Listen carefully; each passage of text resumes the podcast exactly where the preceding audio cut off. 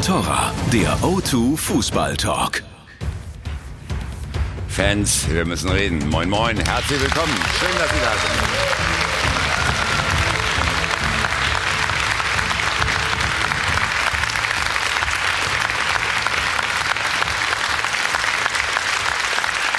Das war doch schon mal ein inhaltsreicher Auftakt in die neue Fußball-Bundesliga-Saison und darum gehen wir auch gleich in die Vollen. Neues, altes Reizthema dabei, der Videobeweis. Drunter und drüber ging es da gestern und vorgestern. Und man hat den Eindruck, als hätten sie aus der Weltmeisterschaft wirklich nichts gelernt. Das besprechen wir und wir haben natürlich auch den Meistercheck für Sie. Wer könnte eventuell die Bayern beeinträchtigen oder mindestens ein bisschen ärgern? Dazu eine Live-Schalte mit Ralf Fährmann, dem Torhüter von Schalke 04. Und schließlich das neue Werder. Nach sechs dürren Jahren wollen sie wieder in die Europa League und sie haben dieses Ziel auch ganz klar formuliert. Gestern gab es allerdings den ersten Dämpfer mit dem 1 zu 1 gegen Hannover. Und wir schauen da mal, was der Aufsichtsratsvorsitzende dazu zu sagen hat. Er ist live bei uns im Studio, der Europameister von 1996. Hier ist Marco Bode. Herzlich willkommen.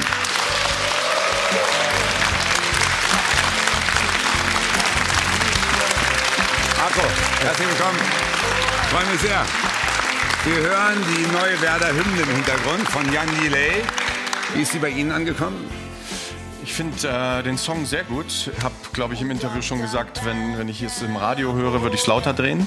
Im Stadion muss man mal gucken, ob er lebenslang grün-weiß wirklich gefährlich werden kann. Aber ich finde es einen guten Song.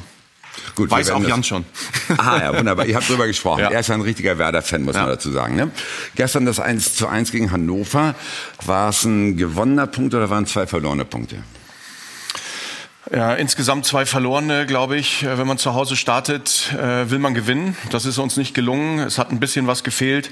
Am Ende waren wir trotzdem nicht ganz unzufrieden äh, auf der Tribüne, glaube ich, weil äh, wenn man dann zurückliegt und kurz vor Schluss äh, den Ausgleich macht, dann ist es äh, ein Stück weit auch emotional wieder okay. Das vertiefen wir zusammen mit unseren Gästen, die wir geladen haben. Und da hätten wir im Angebot die Kollegen in der Reihenfolge des Auftretens. Zunächst ein junger Mann, ein kritischer Geist, der für den Spiegel schreibt und der sagt, der Videoassistent bleibt eine gute Idee, die Umsetzung eine Katastrophe. Guten Morgen, Raphael Buschmann. Dann der stellvertretende Sportchef von Bild. Er hat eine These zur Nationalmannschaft. Joachim Löw muss jetzt einen Umbruch wagen, um 2022 wieder titelreif zu sein. Kadi Unterberg.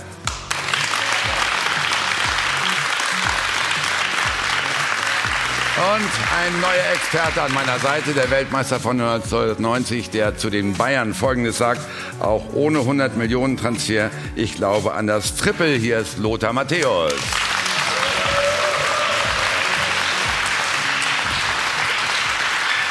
Nochmal.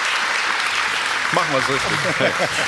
Ich freue mich sehr, dass Lothar in meiner Runde ist, denn wir beide hatten schon das Vergnügen, Lothar, dass wir wirklich 1999 die Konferenz, die jetzt legendäre Konferenz hier auf diesem Kanal einführen durften. So lange geht schon zwischen uns beiden. Fangen wir gleich bei dir an mit dem Videoassistenten. Äh, Es hat gestern halt relativ wenig funktioniert oder es hat zumindest für ganz, ganz viel Aufregung gesorgt. Ne? Wie kann das denn sein, nachdem man uns versprochen hat, es soll alles besser werden?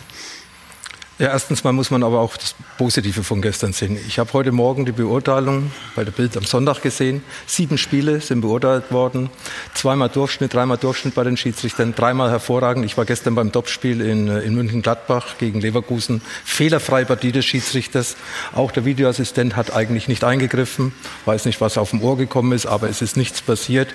Und das Spiel ist 90, 95 Minuten ohne große Probleme über die Bühne gegangen. So wollen wir natürlich ein Fußballspiel sehen, wo die Spieler im Mittelpunkt stehen, wo das Spiel im Mittelpunkt steht und nicht der Schiedsrichter bzw. der Videobeweis.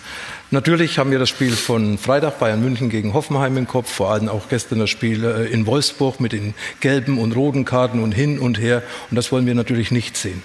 Andererseits ist der Schiedsrichter für mich natürlich mehr unter Druck, weil er ständig unter Beobachtung steht. Das ist das Gleiche. Ich habe es mir heute Morgen so ein bisschen versucht, aus aus dem Gedanken heraus, das einfacher rüberzubringen. Wir haben alle, die einen Führerschein haben, eine Führerscheinprüfung gemacht. Und wenn der Lehrer neben dir sitzt, dann bist du natürlich irgendwo blockiert. Wenn keiner die ganze Zeit dir übers Lenkrad schaut, dann fährst du natürlich ganz anders. Und so ist es vielleicht auch bei den Schiedsrichtern. Sie fühlen sich einfach nur noch beobachtet und der Video Schiedsrichter ist für mich das größere Problem wie der Schiedsrichter auf dem Platz, weil die Schiedsrichter haben schon immer. Also, der Keller in Köln, um das mal aufzunehmen. Und Kadi, der hat ja nun gestern, dieser Keller in Köln, gestern und vorgestern zwölfmal eingegriffen bei sechs Spielen. Ist es die Häufigkeit des Einsatzes, die das Ganze ausmacht? Äh, sind die in Köln zu eifrig? Ich finde, Lothar hat heute Morgen dann einen sehr gescheiten Gedanken gehabt. Das Bild mit dem Führerschein ist großartig. Wenn ich einen der hat nicht nur heute Morgen einen gescheiten Gedanken, der hat immer gescheite Gedanken. Absolut, aber ja. heute war besonders brillant. ja. aber wenn ein Fahrlehrer mir sagt, du kannst jetzt links oder rechts abbiegen, ich meine, dann fahre ich geradeaus und fahre gegen die Wand. So. Ähm, das ist bei den Schiedsrichtern ehrlicherweise auch der Fall. Wenn ich natürlich aus Köln aufs Ohr bekomme, schau dir das mal an, da könnte was sein, dann bin ich natürlich verunsichert und gehe dann hin und schaue es mir an. Warum ist es nicht möglich, dass die Kollegen in Köln einfach einen ganz ruhigen Finger haben und dann sich melden, wenn eine klare Fehlentscheidung anliegt? Kontrolliere, ist ein Foul vor oder im 16er passiert. Klare Szene. Bei Fouls wie gestern in Live-Geschwindigkeit, wir hatten darüber gesprochen, das Ding gegen das Tasic, wenn du es in Live-Geschwindigkeit siehst, ist es einfach eine gelbe Karte und ist gut. Wenn du dir die Zeitlupen anschaust, siehst dann wirklich mit der offenen Sohle, musst du reingehen. Das heißt 50-50-Entscheidung. Warum mischt sich Köln ein? Äh, das äh, Ding mit dem Wolfsburger gibt erst rot, dann gelb. Ist eine Entscheidung, kannst du auch rot geben. Warum mischt sich Köln ein, wenn die Entscheidung nicht ganz klar ist? Das ist das Hauptproblem. Köln hat ein sehr nervöses Fingerchen, sehr nervöses Knöpfchen und drücken immer drauf. Bei klaren Sachen sollen sie sich melden. Das hat übrigens bei der WM im großen Teil funktioniert. Das war gut. In der ja. Bundesliga ein Spieltag, zwölfmal sich gemeldet und wir diskutieren über sieben Entscheidungen. Ganz klar, da gibt es 50-50 oder 60-40, 70-30. Da haben die einfach sich nicht zu melden, sondern müssen den Schiedsrichter auf dem Platz stärken. Solange wir das nicht in den Griff bekommen, werden wir jedes Wochenende oder werden wir jeden Sonntag hier bei dir sitzen, so wie in der vergangenen Saison leider übrigens auch, und werden immer über dieses ja. elendige Thema Videospiele. Also der flinke Finger ist dann der böse Finger, wenn man so will. Aber Sie haben es doch alle gesehen bei der WM, dass es funktionieren kann und dass man wirklich nur bei gravierenden Sachen eingreift. Warum hat man daraus nicht gelernt, Marco? Das ist die große Frage. Also ähm, ich kann mich eigentlich zum Teil, was die Umsetzung angeht, nur anschließen, ähm, wobei ich äh, schon zugeben muss, dass ich von Anfang an sehr skeptisch war, was die Einführung äh, des Videoassistenten angeht, ähm, weil einfach prinzipiell sozusagen eine neue äh, Ebene entsteht, eine neue Frage aufgeworfen wird, nämlich wann greife ich ein? Ähm, und ich glaube, das ist auch das Hauptproblem, äh, was wir in der Bundesliga im letzten Jahr schon hatten und was wir jetzt zumindest an diesem Spieltag wieder hatten.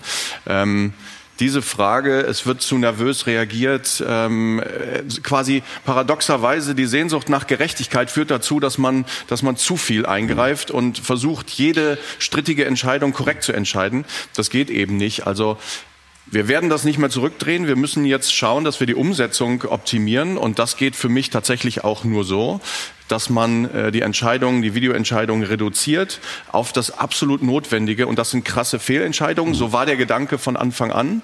Aber es wird nicht so gemacht. Ich habe heute Morgen einen Satz äh, gelesen vom Schiedsrichter aus Wolfsburg, weiß nicht seinen Namen. Herr Ittrich, Herr Ittrich war das. Mhm. Der hat gesagt, äh, vielleicht wissen das die Zuschauer auch nicht. Wir bekommen da aufs Ohr auch mal so Sätze wie, ähm, schau dir das nochmal an, ich bin nicht ganz sicher. Mhm. Das ist eine Katastrophe, als ich das gehört habe. Das darf nicht sein. Es muss eine klare Ansage aus Köln geben.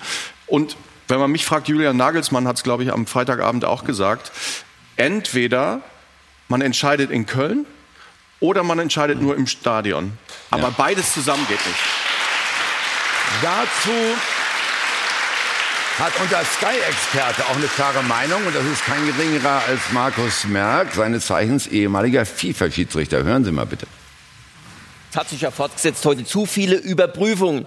Der Chef, die entscheidende Instanz, soll der Schiedsrichter auf dem Spielfeld sein. In Köln der Mann im Keller, der Assistent. So, da haben wir es, äh, Raphael. Also, Entscheidung auf dem Platz. Aber wenn Köln so sehr eingreift und vor allen Dingen auch manchmal nur Szenen nur bestätigt, die Entscheidungen bestätigt, die getroffen worden sind, ist das denn nicht der Generalfehler?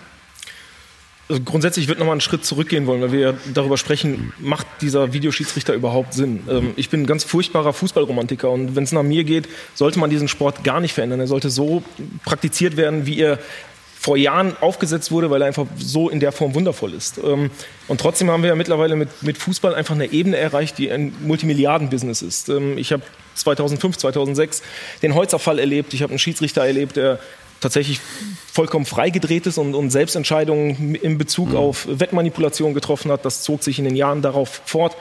Deshalb glaube ich persönlich, dass natürlich die Hinzunahme eines technischen Mittels, um einen solchen Gott in Schwarz dann auch so ein bisschen einzudämmen, notwendig und wichtig ist. So wie er ausgeführt ist, so wie er im Moment umgesetzt wird, das ist eine Vollkatastrophe. Und diese Vollkatastrophe resultiert aus meiner Sicht in Deutschland insbesondere aus einem, aus einem Zusammenhang, der vielleicht typisch deutsch ist. Mhm. Ähm, wir versuchen es zu perfekt zu machen. So ein bisschen wie der TÜV. Ne, wenn, wenn du, du hast ein voll funktionierendes Auto, aber eine Schraube. Schon wieder das Auto. Ja, ja. aber du, du hast ein voll funktionierendes Auto, aber eine Schraube im, äh, im, rechts im Fensterheber funktioniert nicht und du kriegst keine Plakette. Und genau so funktionieren die Jungs in, in Köln im Keller auch. Ähm, wenn sie sich zu, zurücknehmen würden und so agieren würden wie bei der Weltmeisterschaft auch. Also wirklich in 99 Prozent Fällen. Äh, Schiedsrichter übersieht einen Ellenbogenschlag, Schiedsrichter übersieht eine Grätsche im, im Strafraum, an der Strafraumgrenze. Und dann kommt ein Signal, bei dem es heißt, mein Freund, das war eine Fehlentscheidung. Ja. Das ist der Satz, der kommen muss. Mein Freund, das ist eine Fehlentscheidung. Und nicht, mein Freund, eventuell, wir haben hier mit sieben Leuten gesprochen und ich habe mit meiner Frau telefoniert, vielleicht, eventuell könnte das sein, dass da ein Fehler vorliegt. Mit, mit dieser These können wir gleich mal Jochen Drees konfrontieren. Der ist zuständig für das Projekt Videoassistent beim äh, DFB oder bei der DFL. Jetzt äh, fragen wir aber erstmal Ricardo, unseren jungen Kollegen da drüben. Ricardo Basile, herzlich willkommen. Äh, was denn das Volk dazu sagt. Schau doch mal rein ins Netz, Ricardo. Ja, also Mensch, dass ich mal bei dir in der Sendung sein darf. Also hallo auch von mir. Voll auf die 12. Unsere neue Rubrik. Ihr Fans könnt da abstimmen bis Punkt 12 Uhr. Via Instagram, skysport.de muss denn der Videoassistent wieder abgeschafft werden. Gestern gab es ja ungefähr eine Milliarde Entscheidungen und ebenso viele Meinungen auf Twitter. Wir haben mal zwei exemplarisch rausgesucht. Einmal hier, der Video Assistant Referee hat den Fußball getötet. Und noch ein, warum die zweite Bundesliga viel besser als die erste ist, in drei Buchstaben formuliert. VAR, also das Volk hat da eine klare Meinung. Gut, bis 12 Uhr holen wir Meinungen ein und sehen dann, wie die Mehrheit sich entscheidet. Und jetzt schalten wir gleich mal rüber, denn äh, ich glaube, wir haben ihn schon, den Projektleiter Videoassistent, und begrüßen ihn ganz herzlich. Guten Morgen, Jochen Drees. Schönen guten Morgen. Hallo. Also, lieber Herr Drees, es mehren sich die Stimmen, so macht Fußball keinen Spaß mehr. Ist das für Sie nachvollziehbar?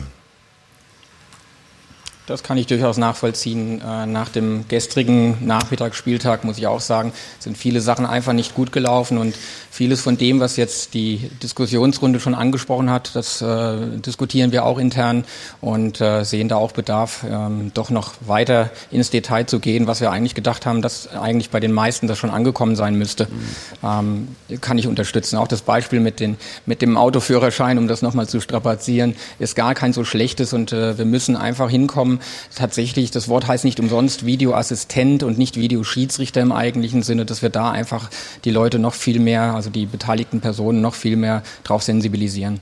Ist denn das jetzt im Vorfeld der neuen Saison von Ihnen nicht klar genug formuliert worden an die Adressaten? Oder ist auch ein Stück weit menschliches Versagen dabei? Oder wenn man es positiv äh, sieht, ein zu viel, ein zu großer Wunsch, das perfekt zu machen im Keller in Köln?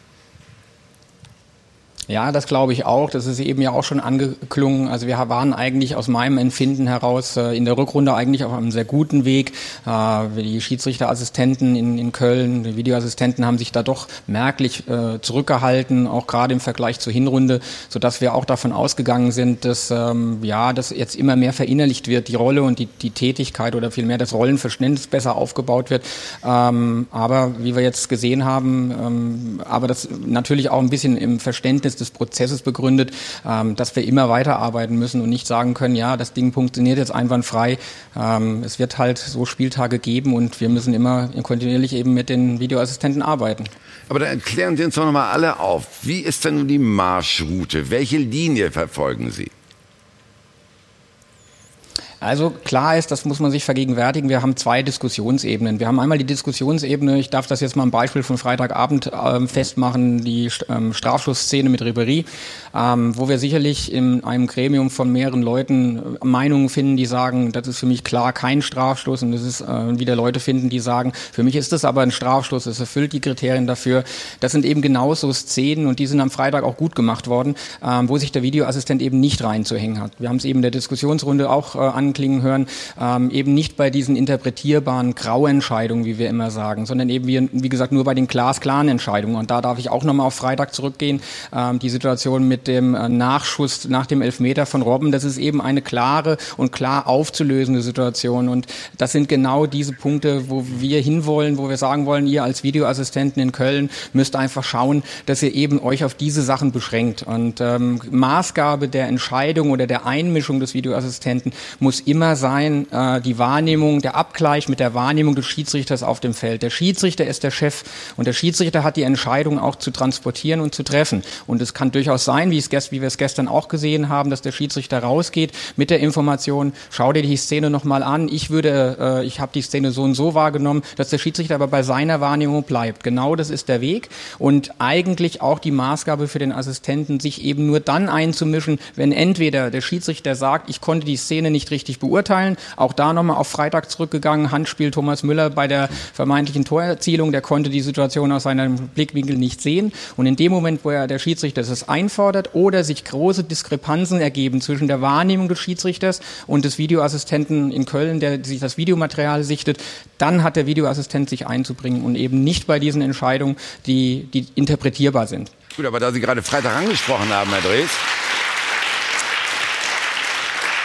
Die Nichteinmischung in Sachen Ribery ist ja auch kritisiert worden, und zwar vom betroffenen Trainer von Julian Nagelsmann. Hier ist das Zitat, wir hören mal drauf. Wenn das als Elfmeter gepfiffen wird, dann kann jeder vorher losspringen und sagen, ich kann nicht weiterlaufen.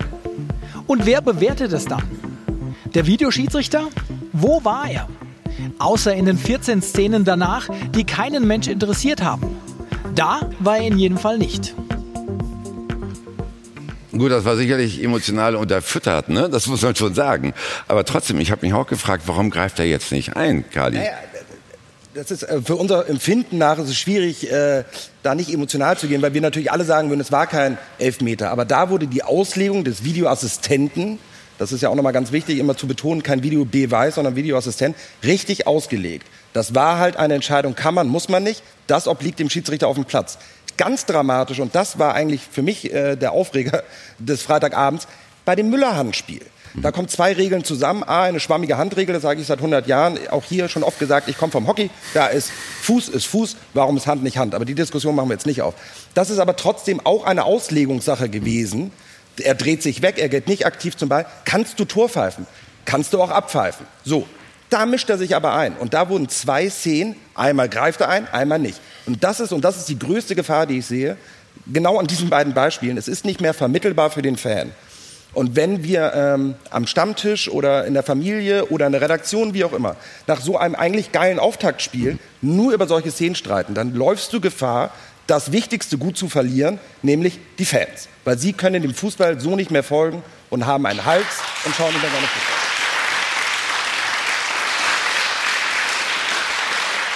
Herr Dres, ich glaube, dazu brauche ich gar Vielleicht keine Frage mehr stellen, sondern Sie können direkt darauf antworten. Das ist, das ist richtig. Das ist eben das, was ich versucht habe zu erklären oder zu skizzieren. In der Situation hatte Bastian Dankert keine klare Wahrnehmung auf die Situation. Das heißt, er konnte aus seiner Sicht das nicht hundertprozentig beurteilen. Und daraufhin ist es zu einer Überprüfung gekommen. Nicht, weil dass der Videoassistent gesagt habe, ähm, äh, du, für mich ist das eher Handspiel oder ich interpretiere das eher als Handspiel. Da war die Grundlage klar erfüllt, weil der Schiedsrichter auf dem Platz eben keine Wahrnehmung zu, zu der Situation hat. Und dann hat der Videoassistent gesagt, okay, dann geh bitte raus, schau dir das an ich liefere dir das Bildmaterial und auf dieser Grundlage treff deine Entscheidung. Also das war die Entscheidung des Schiedsrichters, nicht die Entscheidung des Videoassistenten am Freitag in der Szene der erste, Müller. Entschuldigen Sie, aber von wem kam denn der Impuls? Vom Schiedsrichter auf dem Platz, der gesagt hat, Köln überprüft mal? Oder hat Köln ja. gesagt, ah, da war was? Ja, Ja, aber dann müsst ihr das ganz im Ernst. Nein, dann macht vom das, Schiedsrichter auf das muss dann aber leider irgendwie technisch gelöst werden, dass das nachvollziehbar ist. Und zwar für jeden Fan. Genauso auch im Stadion, wie es bei der WM gemacht wurde. Nachzuvollziehen. Gezeigt werden, die Szene, worum geht's. Das ist alles nicht passiert. Das hat bei der WM einfach besser geklappt als zum Auftakt der Bundesliga. Tut mir leid. Ja, das, das stimmt, aber da haben wir Aber das ist, grundsätzlich, das ist sicherlich Warte, warte richtig. ganz kurz, ähm, Andres, und- ja? Ja. Ja, es ist sicherlich richtig, das sehen, sehen wir genauso. Wir würden uns auch wünschen, dass wir die Informationen, die wir intern haben, auch viel deutlicher nach außen transportieren können. Das ist aber aus technischen Gründen, so wie wir gesagt bekommen haben, teilweise nicht möglich, sprich äh, Qualität der Videoleinwände und so weiter und so fort. Auch das müssen wir sicherlich als Prozess verstehen, wo wir versuchen, ähm, im Prinzip uns hinzuentwickeln, äh, um eben den Fan im Stadion mitzunehmen, wie wir das hier jetzt machen durch das neue Kommunikationstool, wo wir die Kommentatoren im Fernsehen in den Prozess mit einbinden. Das soll auch das Ziel sein, dass wir das später ähm, mit im, im Stadion auf der Leinwand machen können, um eben die Fans im Stadion daran teilzunehmen. Ich sehe es sicherlich als relativ schwierig an, den, den Prozess zu transparent zu machen, wer jetzt welche Kommunikation ausgelöst hat. Ähm, aber das ist eher dann auch eine interne Sache, wo wir versuchen müssen als Schiedsrichter und als Videoassistenten eben eine, die klare, das klare Rollenverständnis und die klaren Vorgaben eben einzuhalten. Herr Dresdner macht sich aber gerade Skepsis bei meinem Sitznachbarn Marco Bode breit. Bitte, Marco, formulieren Sie mal. Ja, ich, ich, ich ähm, schon die, die erste Prämisse halte ich für nicht ganz unproblematisch. Zu sagen, der Schiedsrichter hatte keine Wahrnehmung und deshalb sei äh, der Videoassistent ins Spiel gekommen. Ähm, ich glaube, das hat es in der Vergangenheit auch immer gegeben. Wenn er keine klare Sicht hatte, dann äh, gibt er das Tor. Und aus Köln kann dann ein Hinweis kommen, wenn es eine klare Fehlentscheidung ist. Ähm, den, also jetzt, wir reden auch von einem Spieltag, insofern müssen wir vielleicht auch entspannt bleiben, aber ähm, teilweise Hinweise aus Köln, teilweise Fragen vom Spielfeld, dann, ähm, dass die Schiedsrichter im Stadion zum Bildschirm noch laufen, sich selbst ein Bild machen, da, da ist abhängig wieder, welches Bild bekommen sie, welche Perspektive haben sie. Also ich halte das für sehr problematisch. Ich würde sagen, weniger ist mehr an der Stelle. Äh, lasst den Schiedsrichter entscheiden.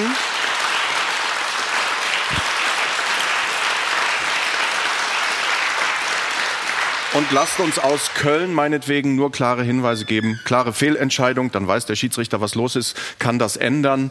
Ähm, ich glaube, ich hätte mir vielleicht gewünscht, wir hätten das noch kritischer beurteilt jetzt nach der Saison. Ähm, aber die Liga hat sich äh, klar für den Videoassistenten ausgesprochen. Insofern müssen wir jetzt schauen, dass wir es optimieren. Im Übrigen noch eine selbstkritische Anmerkung auch.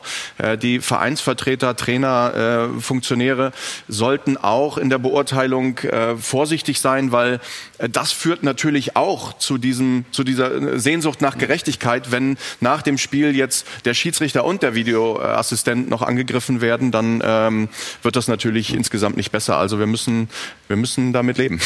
Marco, wären Sie denn dafür oder dagegen gewesen, jetzt, wenn man nochmal nachgefragt hätte? Ja, nochmal, ich persönlich fand äh, die, äh, wenn man auf die ganze Saison schaut, tatsächlich war die Hinrunde problematischer als die Rückrunde.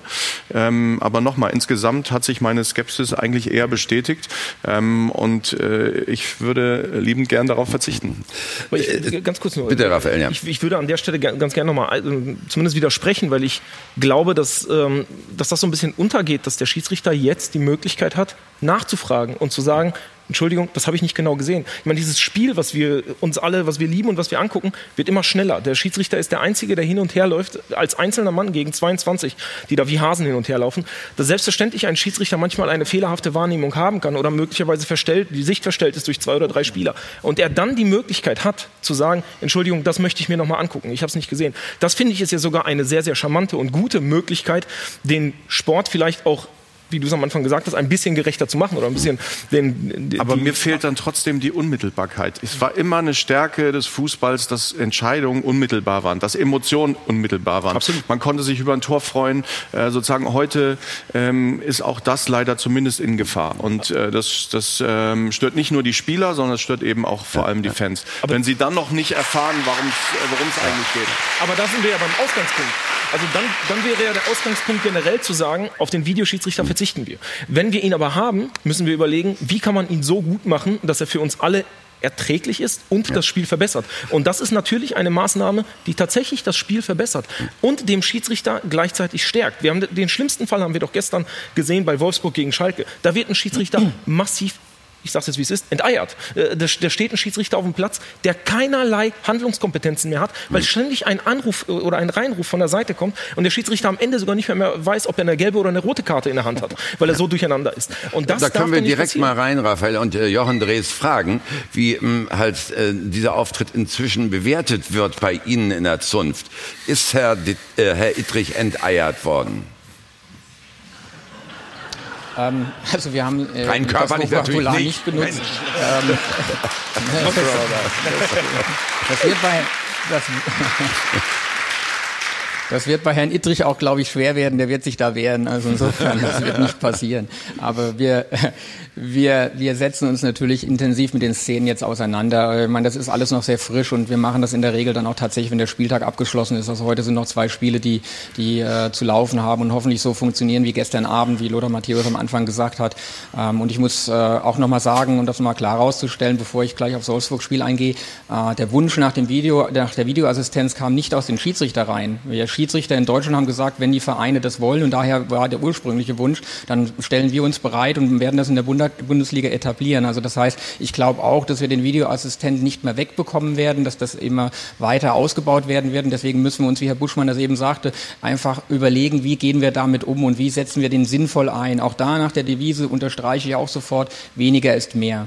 Gestern Abend ähm, oder gestern Nachmittag beim Spiel ähm, in Wolfsburg ist es tatsächlich so, dass nach meiner persönlichen Auffassung, ohne dass wir jetzt im, in, dem, in der Kommission darüber geredet haben, ähm, dass in beiden Szenen eigentlich die ursprüngliche Entscheidung, die der Schiedsrichter und auch das Schiedsrichterteam in Verbindung auf, im Platz getroffen, auf dem Platz getroffen haben, für mich richtig und nachvollziehbar war.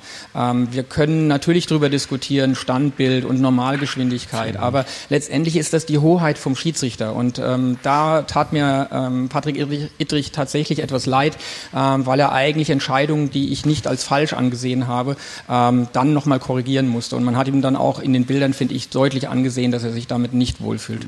Wir müssen uns halt noch mal ganz kurz ins äh, Gedächtnis der Zuschauer zurückholen. Äh, also einmal wurde äh, gelb zu rot, einmal wurde rot zu gelb. Zwei Karten wurden umgewandelt und die Nervosität des Schiedsrichters hat man natürlich erst recht gesehen, als er nachher auch noch aus Versehen eine rote Karte gegeben hat und die dann selbst in gelb korrigiert hat. Aber die, ne? aber die Karten sind ja überhaupt nicht das Problem. Die, die Karten kannst du so oder so fällen. Das Problem in Wolfsburg Mhm. war, dass der Videoassistent eine Ebene des Spiels für den Schiedsrichter negiert hat.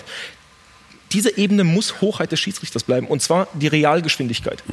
In Köln im Keller ist entschieden worden, wie am Bildschirm etwas zu bewerten ist. Und sie haben die Ebene der Realgeschwindigkeit und was der Schiedsrichter als Wahrnehmung auf dem Platz hat, im Prinzip weggenommen. Wenn man den Videoschiedsrichter so auslegt, hast du am Ende einen generalbevollmächtigten Schiedsrichter auf dem Platz, der im Prinzip nur die Entscheidung aus dem Keller in Köln ausführt, also ein ausführendes Organ. Du hast aber keinen starken Schiedsrichter mehr, der selbst Entscheidungen führt. Die Entscheidung bei Nastasic 50-50 kannst du so oder so geben. Die Entscheidung bei Wechhorst 50-50 kannst du so oder so geben. Und das ist, wenn wir, wenn wir ohne Videoschiedsrichter heute das Spiel diskutieren würden aus Wolfsburg, kämen wir zu einem Spiel, bei dem wir genau die gleichen Diskussionen hätten, nur halt sagen würden, der Schiedsrichter hatte eine andere Wahrnehmung, weil er sie auf dem Platz hat, in Realgeschwindigkeit. Das führt Aber- mich aber- natürlich aber sofort ganz zu der Frage, ganz kurz, Ja. Kali, führt mich sofort zu der Frage, Lothar, wird der Schiedsrichter selbst auf dem Feld nicht auch total verunsichert durch diese Kelleraktivitäten? Das habe ich ja vorher mit der Aussage am Anfang gesagt. Der Schiedsrichter weiß gar nicht, wenn was los ist, weil das Tor von Müller mit der Hand, wo ja keine Hand war,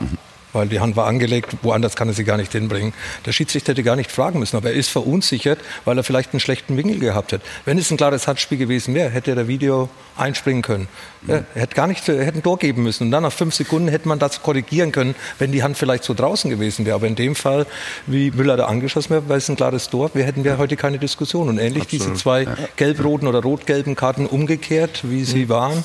Äh, Das war in Grauzonen und diese Grauzonen hat nicht der Videokeller in, äh, der Videokeller in Köln zu, zu beurteilen, sondern das beurteilt der Schiedsrichter. Und wenn er total daneben liegt, dann muss der Videobeweis einspringen und nicht mehr oder nicht weniger. Und Im- dann im haben wir Grunde- weniger Diskussion.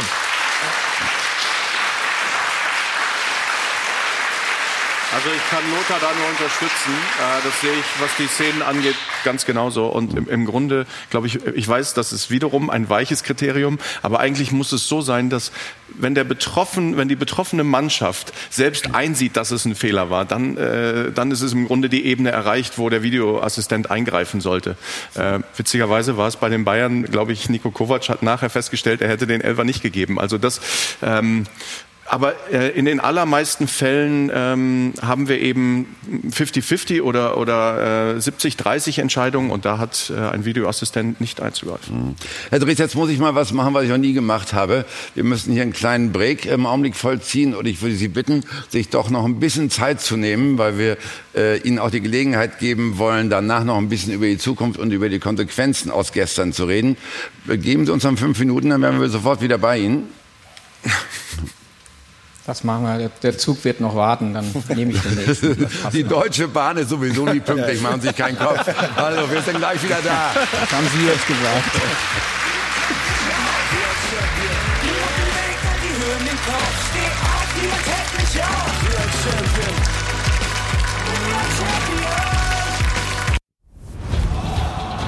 Von Torra, der O2 Fußball Talk. Wir sind zurück und führen die Debatte über den Video Assistant Referee, also den Videobeweis weiter mit Jochen Drews, dem Projektleiter, der uns live zugeschaltet ist. Wir haben festgestellt, dieser Videobeweis verunsichert auch die Schiedsrichter. Der Videobeweis nimmt die Zuschauer nicht richtig mit. Auch die Fernsehzuschauer fühlen sich ein bisschen verfolgt und meinen gefühlt, es gibt alle fünf Minuten eine Unterbrechung. Aber Lothar, aus deiner Erfahrung, wie würde auch ein Spieler darauf reagieren äh, bei diesem Videobeweis? Würde dich das nicht nerven, wenn du auf dem Feld bist?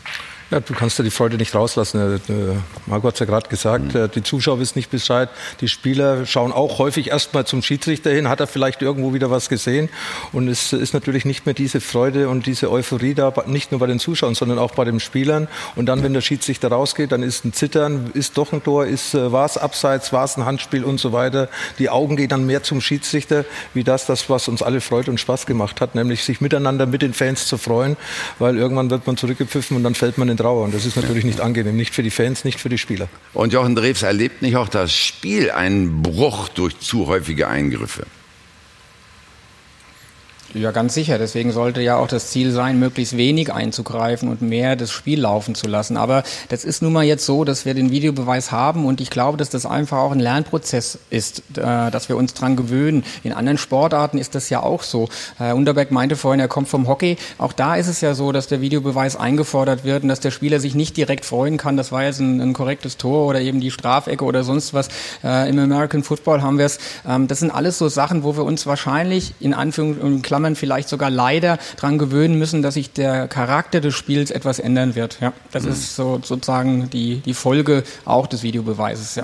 Muss ich nur einmal verbessern, das ist eigentlich nicht unbedingt meine Art, aber beim Hockey ist der große Unterschied, dass dort die Mannschaft, die sich benachteiligt fühlt, den Videobeweis äh, äh, oder wie auch immer einfordert. So, und wenn da eine Fehlentscheidung der Mannschaft vorliegt, es war kurze Ecke oder sieben Meter, dann ist diese Chance vertan. Das habe ich ja auch schon oft gesagt. Ja. Aber dann machen wir es wahrscheinlich noch komplizierter, als es ist. Eine Sache möchte ich aber auch noch mal sagen, äh, was ich toll finde, und man muss ja auch hin und wieder mal loben, ähm, dass zumindest die Schiedsrichter jetzt angehalten sind, sich nach den Spielen auch zu stellen. Das ist eine Sache, die war in der vergangenen Saison echt noch problematisch, so wie es viele Jahre problematisch war, wenn ein Schiedsrichter keine gute Leistung gemacht hat hinter Türchen raus und sich nicht gestellt. Dass ein äh, Ittrich sich gestern hinstellt, sich sofort zu den Szenen äußert, das ist stark, das ist gut. Das ist auch ähm, ja, eine Pflichtübung jetzt der Schiedsrichter, sich nach ja. dem Spiel hinzustellen und, und ihre Entscheidung zu erklären. Gut, dann lass uns nach vorne schauen. Warte mal, darf ich noch einmal dich unterbrechen? Ich weiß kurz. Aber ich, ich habe jetzt immer noch, ich hab immer noch nicht verstanden, was gestern in Wolfsburg schiefgelaufen ist. Also was ist im Keller in Köln gestern passiert, dass dieses Spiel so abgedriftet ist. Das ist etwas zumindest, was ich aus der Analyse von Andres noch nicht verstanden habe. Gut, dann wollen wir es vielleicht noch mal ganz kurz aufmachen. Äh, war das halt wirklich so der deutsche Hang nach Perfektion, dass man in Köln wirklich übereifrig auf den Knopf gedrückt hat? Jochen ja, Drees? also muss man wahrscheinlich so, so, so, ja, das muss man wahrscheinlich so annehmen, ähm, dass das in diese Richtung gelaufen ist. Äh, wir haben es vorhin am Anfang ja schon thematisiert, hält man das Bild äh, dieser Nastasic-Szene an und sieht die offene Sohle da in Wadenhöhe, dann kommt man natürlich vielleicht auf den Gedanken zu sagen, das ist dann doch eher rot als, als gelb. Aber nochmal, ich finde, bei beiden Entscheidungen ist das kein Thema für die Videoassistenz, sondern das ist eine Sch Situation, die der Schiedsrichter zu bewerten hat. Und da ist wahrscheinlich so ein bisschen Übereifrigkeit, Angst davor, vielleicht Fehler zu machen, was Grobes zu übersehen, hat wahrscheinlich dann dazu geführt, äh, dass das äh, in den beiden Szenen nicht äh, gut gelöst worden ist. Selbstkritische Einsicht, die es jetzt zu kommunizieren gilt, an die Menschen, die dort im Keller mit Sicherheit wirklich perfekt arbeiten wollen. Das wollen wir auch mal festhalten. Sie, Herr Drew, sind heute Nachmittag bei beiden Spielen äh, Beobachter, das heißt Supervisor im Keller von Köln. Was nehmen Sie mit aus den Erfahrungen von gestern und vorgestern? Ja, wir werden das mit den Schiedsrichter oder ich werde das mit den VA-Teams in Köln halt nochmal besprechen. Wir werden auf einzelne Szenen nochmal angehen, jetzt von Freitag und Samstag. Und ähm, ja, dann ähm, hoffe ich, dass das, wie gesagt, heute so läuft wie gestern Abend. Ähm, aber das ist auch ein Prozess, der jetzt in den nächsten Tagen und Wochen auch weiter intensiviert werden wird und wo wir im Prinzip versuchen wollen, eben die Schlüsse, die korrekten Schlüsse aus den jetzt Ereignissen zu ziehen. Marco Bode, welche Konsequenzen müsste man jetzt ziehen? Was wäre Ihr Vorschlag? Ja, ich glaube, ähm, ich wiederhole mich ein bisschen. Ähm, ich glaube, man muss die äh, Anzahl der Eingriffe reduzieren, äh, wirklich versuchen, nur dann einzugreifen, wenn es äh, drastische Fehlentscheidungen sind. Ähm, ich weiß, dass das wurde wahrscheinlich auch an diesem Wochenende versucht, aber es ist eben schiefgegangen. Also im Grunde die Tendenz, die wir im vergangenen Jahr hatten, fortsetzen und eher noch weiter reduzieren für meinen Geschmack und halt wirklich klar die Kommunikation regeln. Also diffuse Kommunikation Kommunikation wie, ähm, ich bin nicht ganz sicher, schau dir das nochmal an, ist aus meiner Sicht eben äh, sehr fragwürdig ähm, und führt in die völlig falsche Richtung, sondern aus Köln müssen wirklich, wenn dann nur sehr deutliche Ansagen kommen, klare Fehlentscheidungen. Jochen Drees, können Sie da mitgehen? Also unbedingt, unbedingt. Also da kann ich Herrn Bode nur, nur zustimmen.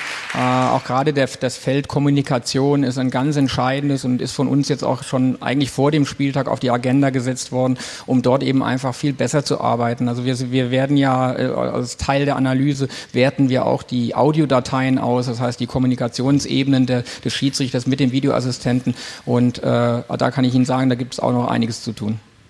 Karl-Heinz Rummenigge hat sich auch gleich zu Wort gemeldet und fordert schnelles Handeln und die Einführung einer Task Force in dieser Angelegenheit. Wie wäre das denn? Also im Prinzip, glaube ich, sehe ich uns ganz gut gerüstet, dass wir das in den Griff kriegen werden jetzt im Moment. Aber ich bin auch einer, der immer sagt, man muss für alle Impulse und für alle Hilfen, die man von anderswo bekommt, äh, muss man äh, annehmen und sollte man sich zumindest erstmal anhören, um dann zu sehen, ob kann man die umsetzen. Die Linie müssen wir vorgeben und die Arbeit mit den, mit den äh, Videoassistenten und den Schiedsrichtern im Allgemeinen, das ist dann halt unser Hauptpunkt und unser Hauptproblem. Und da werden wir gar nicht in Versprechen eifrig dabei sein. Wir haben die doch hier heute Morgen gebildet schon. das, das war sowas wie eine Taskforce, oder? Ja. Wobei, wobei ich würde mal sagen, Vox Populi denkt wieder völlig anders. Ich habe schon so aus dem Netz erfahren, da kommen die ersten Meinungen, oh, wir haben die Nase voll abschaffen, Kadi. Was hältst du davon? Nein, gar nichts. Ähm, also nicht abschaffen. Man hat sich dafür entschlossen. Wie gesagt, äh, grundsätzlich bin ich ähm, anders als, als Raphael, äh, obwohl ich auch romantische Seiten an mir habe, aber was das angeht, ich finde, der Sport muss mitgehen. Ähm, Wenn es die Möglichkeiten gibt, die technische Möglichkeit ist da.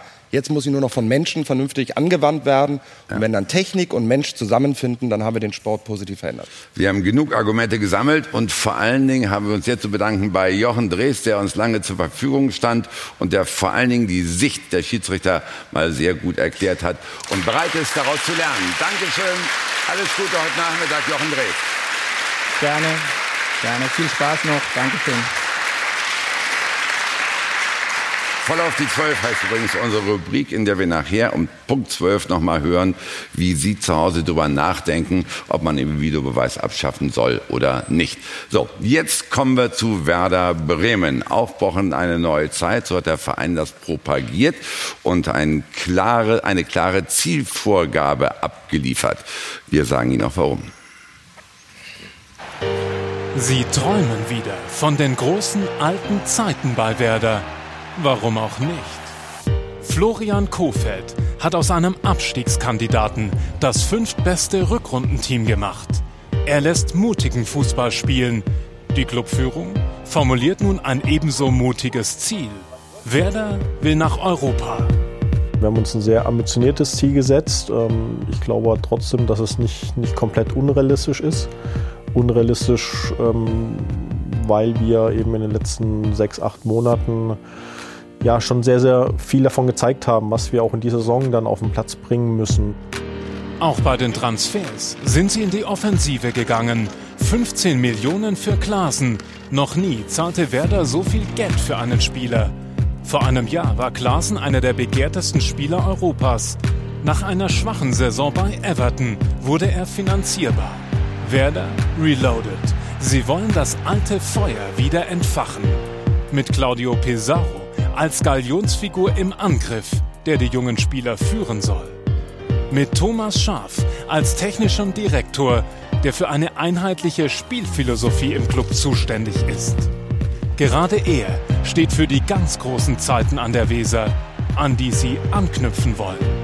Mit einem starken Kader und mutigem Fußball. Aufbruchstimmung an der Weser.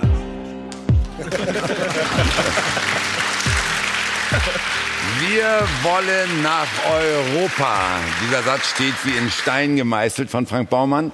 Marco, warum wollen Sie nach sieben äh, mageren Jahren jetzt plötzlich wieder so offensiv rangehen an die Aufgabe?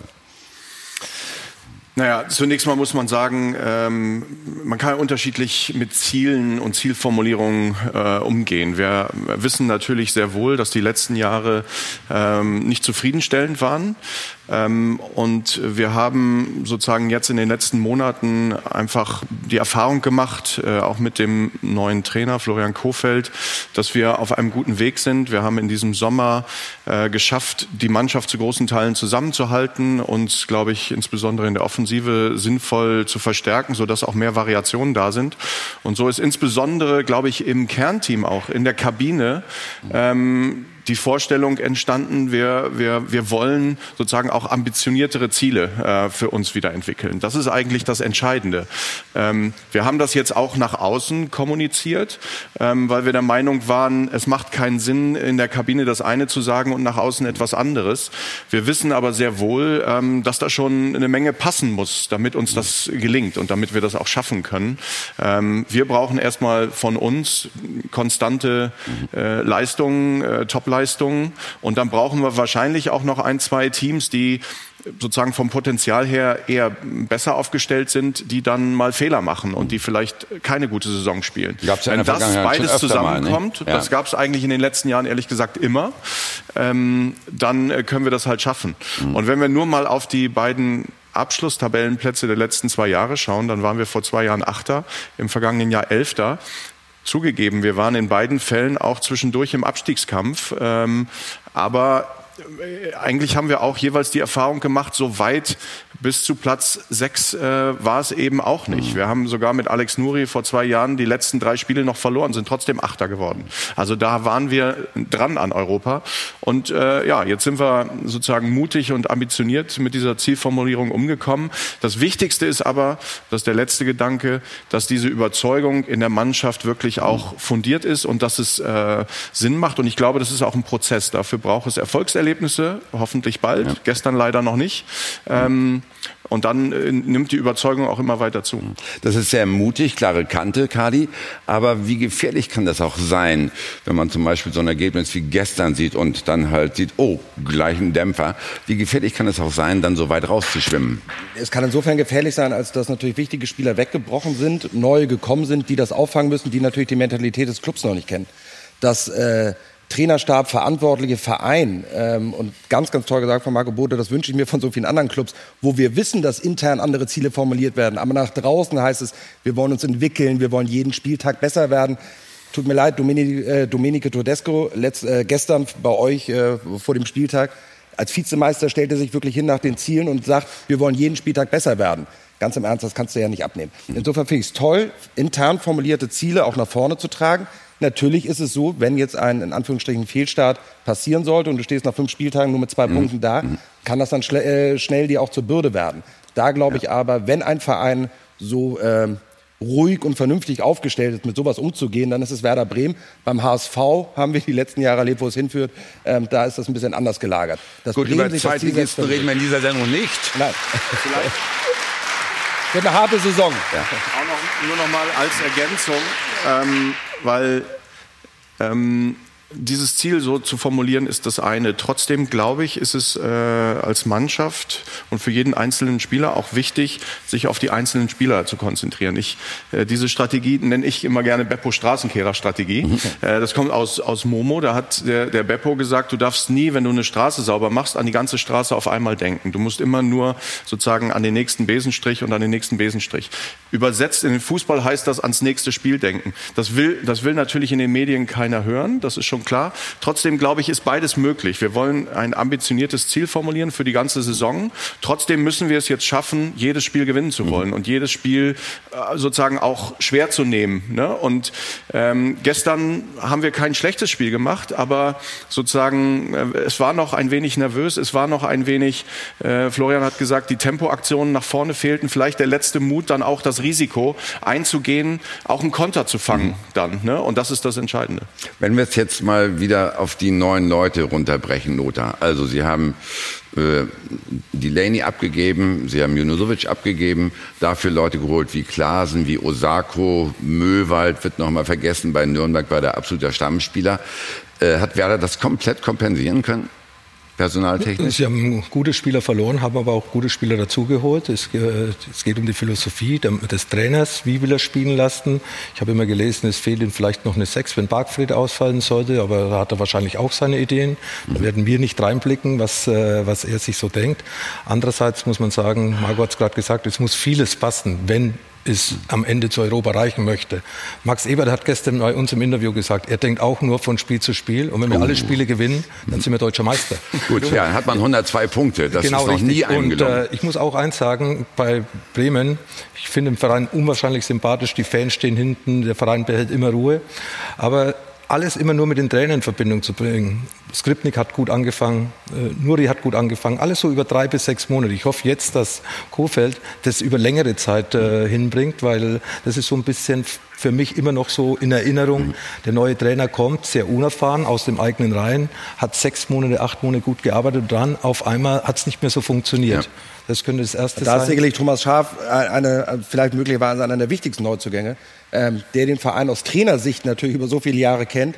Und wenn es mal in eine brenzlige Situation kommen sollte, dann kann natürlich ein, ein äh, Thomas Schaaf einem Kofeld jetzt auch ganz anders zur Seite stehen als möglicherweise ein Nuri, der ein bisschen in solchen Situationen einmal alleine dastand. Also eine das sehr ist vielleicht ein Nebenaspekt, aber nicht die Hauptaufgabe von Thomas Schaaf. Ne? Nur, Ja, nur, nur Marco, das Wichtige ist eben, vielleicht erklären Sie mal den Unterschied zwischen den drei U21-Trainern, die Sie jetzt hintereinander eingesetzt haben. Was macht denn Kofeld Wir aus? Was unterscheidet? U23. U23, ja, okay, ja, sehe ich ein, ja.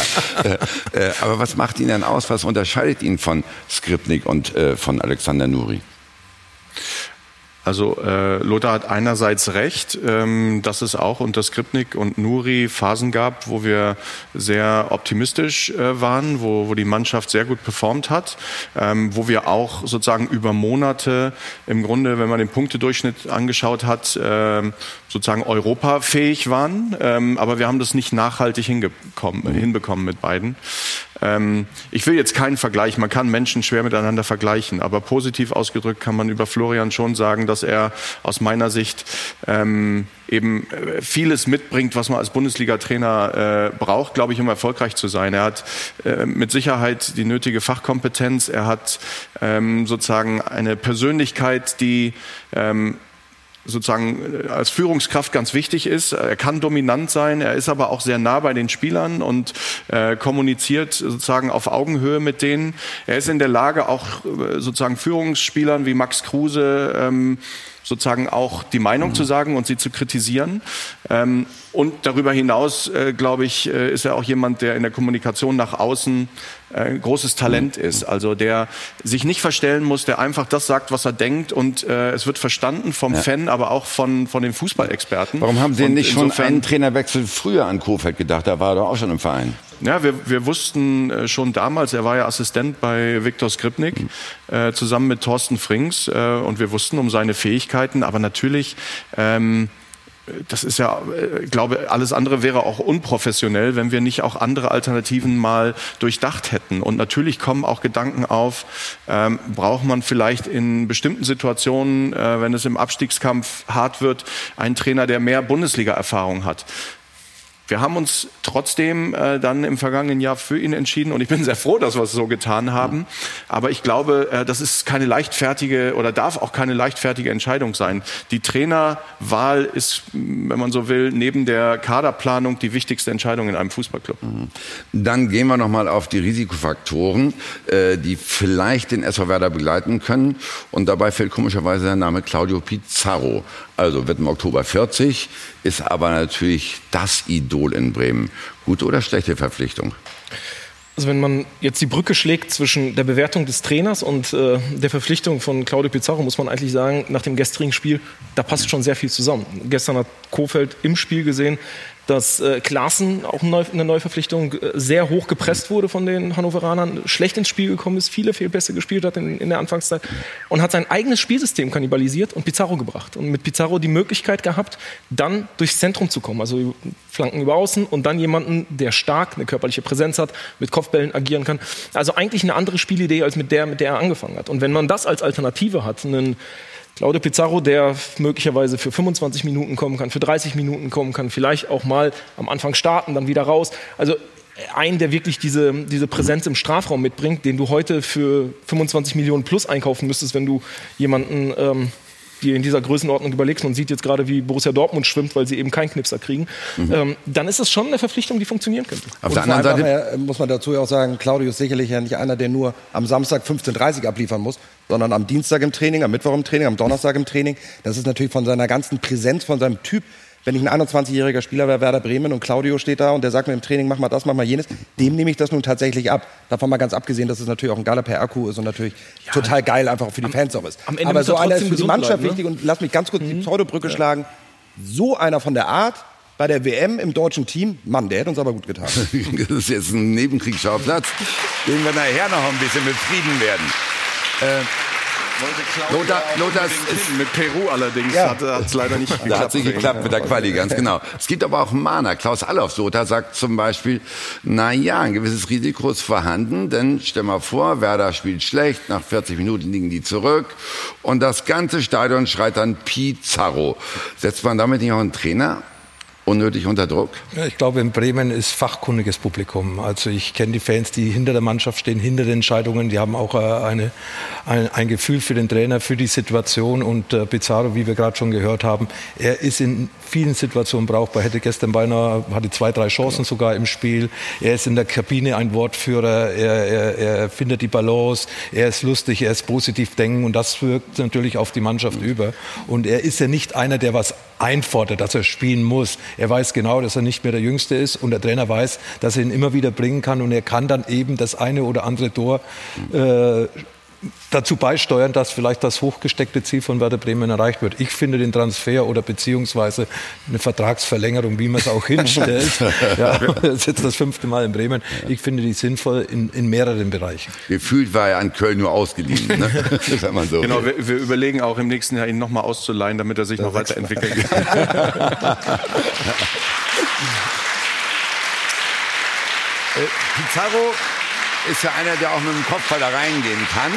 Es gibt aber viele, die sagen, oh Gott, also so richtige Kopfballstarke Spieler haben die gar nicht. Die Innenverteidiger sind gerade mal 1,82. Osako ist der, der in der Vorbereitung bisher die Kopfballtore gemacht hat. Der ist auch nur 1,80. Äh, dabei spielen doch Standards immer eine größere Rolle heutzutage.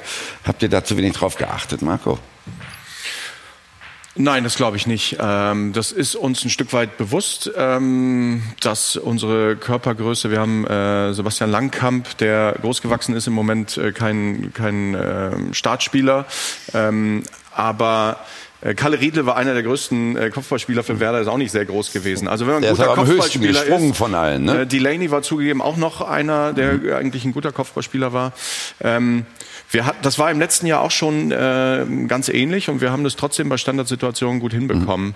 Ähm, aber richtig ist, dass, glaube ich, die Art, wie Florian Kofeld Fußball spielen will, eher am Boden stattfindet. Vielleicht hier und da auch mal natürlich ein langer Ball in Halbräume, Chips oder so, aber eben kein, ähm, kein typisches äh, sozusagen Spiel, was einen zentralen Kopfballspieler braucht.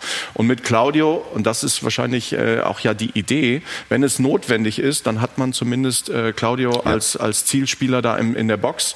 Ähm, und man kann das System oder man hat eine zusätzliche Variation, äh, die man ohne ihn äh, möglicherweise nicht hat.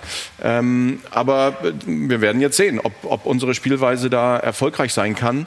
Ähm, sicherlich haben wir gestern noch zu wenig Chancen herausgearbeitet und das wird die Herausforderung sein. Wir hatten mehr Ballbesitz, wir hatten relativ viel Kontrolle, ähm, aber zu wenig klare Chancen. Und, äh, dabei nochmal schnell nachgefragt, wie, wie geht es eigentlich Max Kruse da raus musste? also ich habe heute, heute Morgen auf dem Weg hierher nochmal nachgefragt. Es ist ein Schlag äh, gewesen, also eine ähm, deftige Prellung wohl, aber ähm, wir haben Hoffnung, dass das innerhalb von Tagen ausgestanden ist. Dass er vielleicht beim nächsten Spiel dann in Frankfurt schon wieder dabei sein könnte. Gleich, liebe Zuschauer, gehen wir nochmal ein bisschen auf Sie ein, denn Sie haben sich auch mit dem Thema Werder Bremen beschäftigt. Ricardo hat gesammelt ohne Ende. Und wir schauen natürlich auf den großen Meisterkampf. Gibt es wirklich Herausforderer für den FC Bayern? Bayern München. Wenn wir wieder bei Ihnen sind, sagen wir es Ihnen.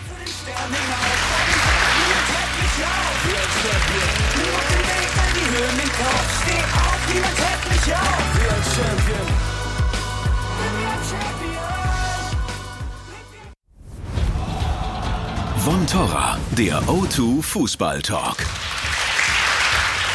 Es sollen wieder sieben fette Jahre folgen beim SV Werder Bremen. Und äh, die Geschäftszeitung hat das auch ganz klar formuliert. Wir wollen wissen, ob Sie ähnlich denken und ob Sie optimistisch sind, was die Bremer angeht. Ricardo hat gesammelt. Großes Thema.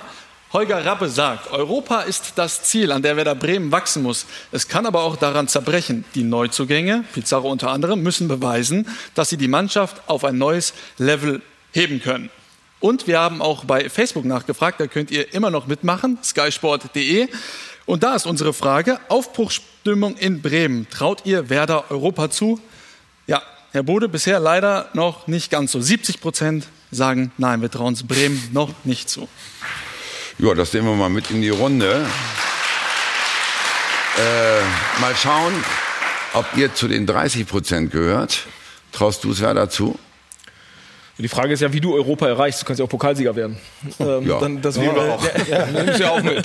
Gibt auch noch eine Fairplay-Wertung. In, in, der Bundesliga äh, ehrlicherweise nicht mit dem Kader, nicht in diesem Jahr. Äh, Warum nicht? Ich glaube, wenn man zwei so zentrale Spieler im Mittelfeld verliert, mit Delaney und ähm, Minusovic, dann fehlt dir im Prinzip das Hirn einer Mannschaft und es braucht mindestens ein Jahr, um eine Struktur und auch wieder eine, eine feste Ebene im Spiel, eine Kontinuität im Spiel zu entwickeln. Ähm, das werden dieses Jahr auch andere Mannschaften wie Schalke oder Frankfurt äh, merken, bei denen auch jeweils ein zentraler Spieler gegangen ist. Ähm, deswegen glaube ich, dass es in diesem Jahr dafür noch nicht reichen wird. Marco, Sie merken schon, bei den kritischen Geistern vom Spiegel ist das Glas immer erst halb leer und danach halb voll, ne?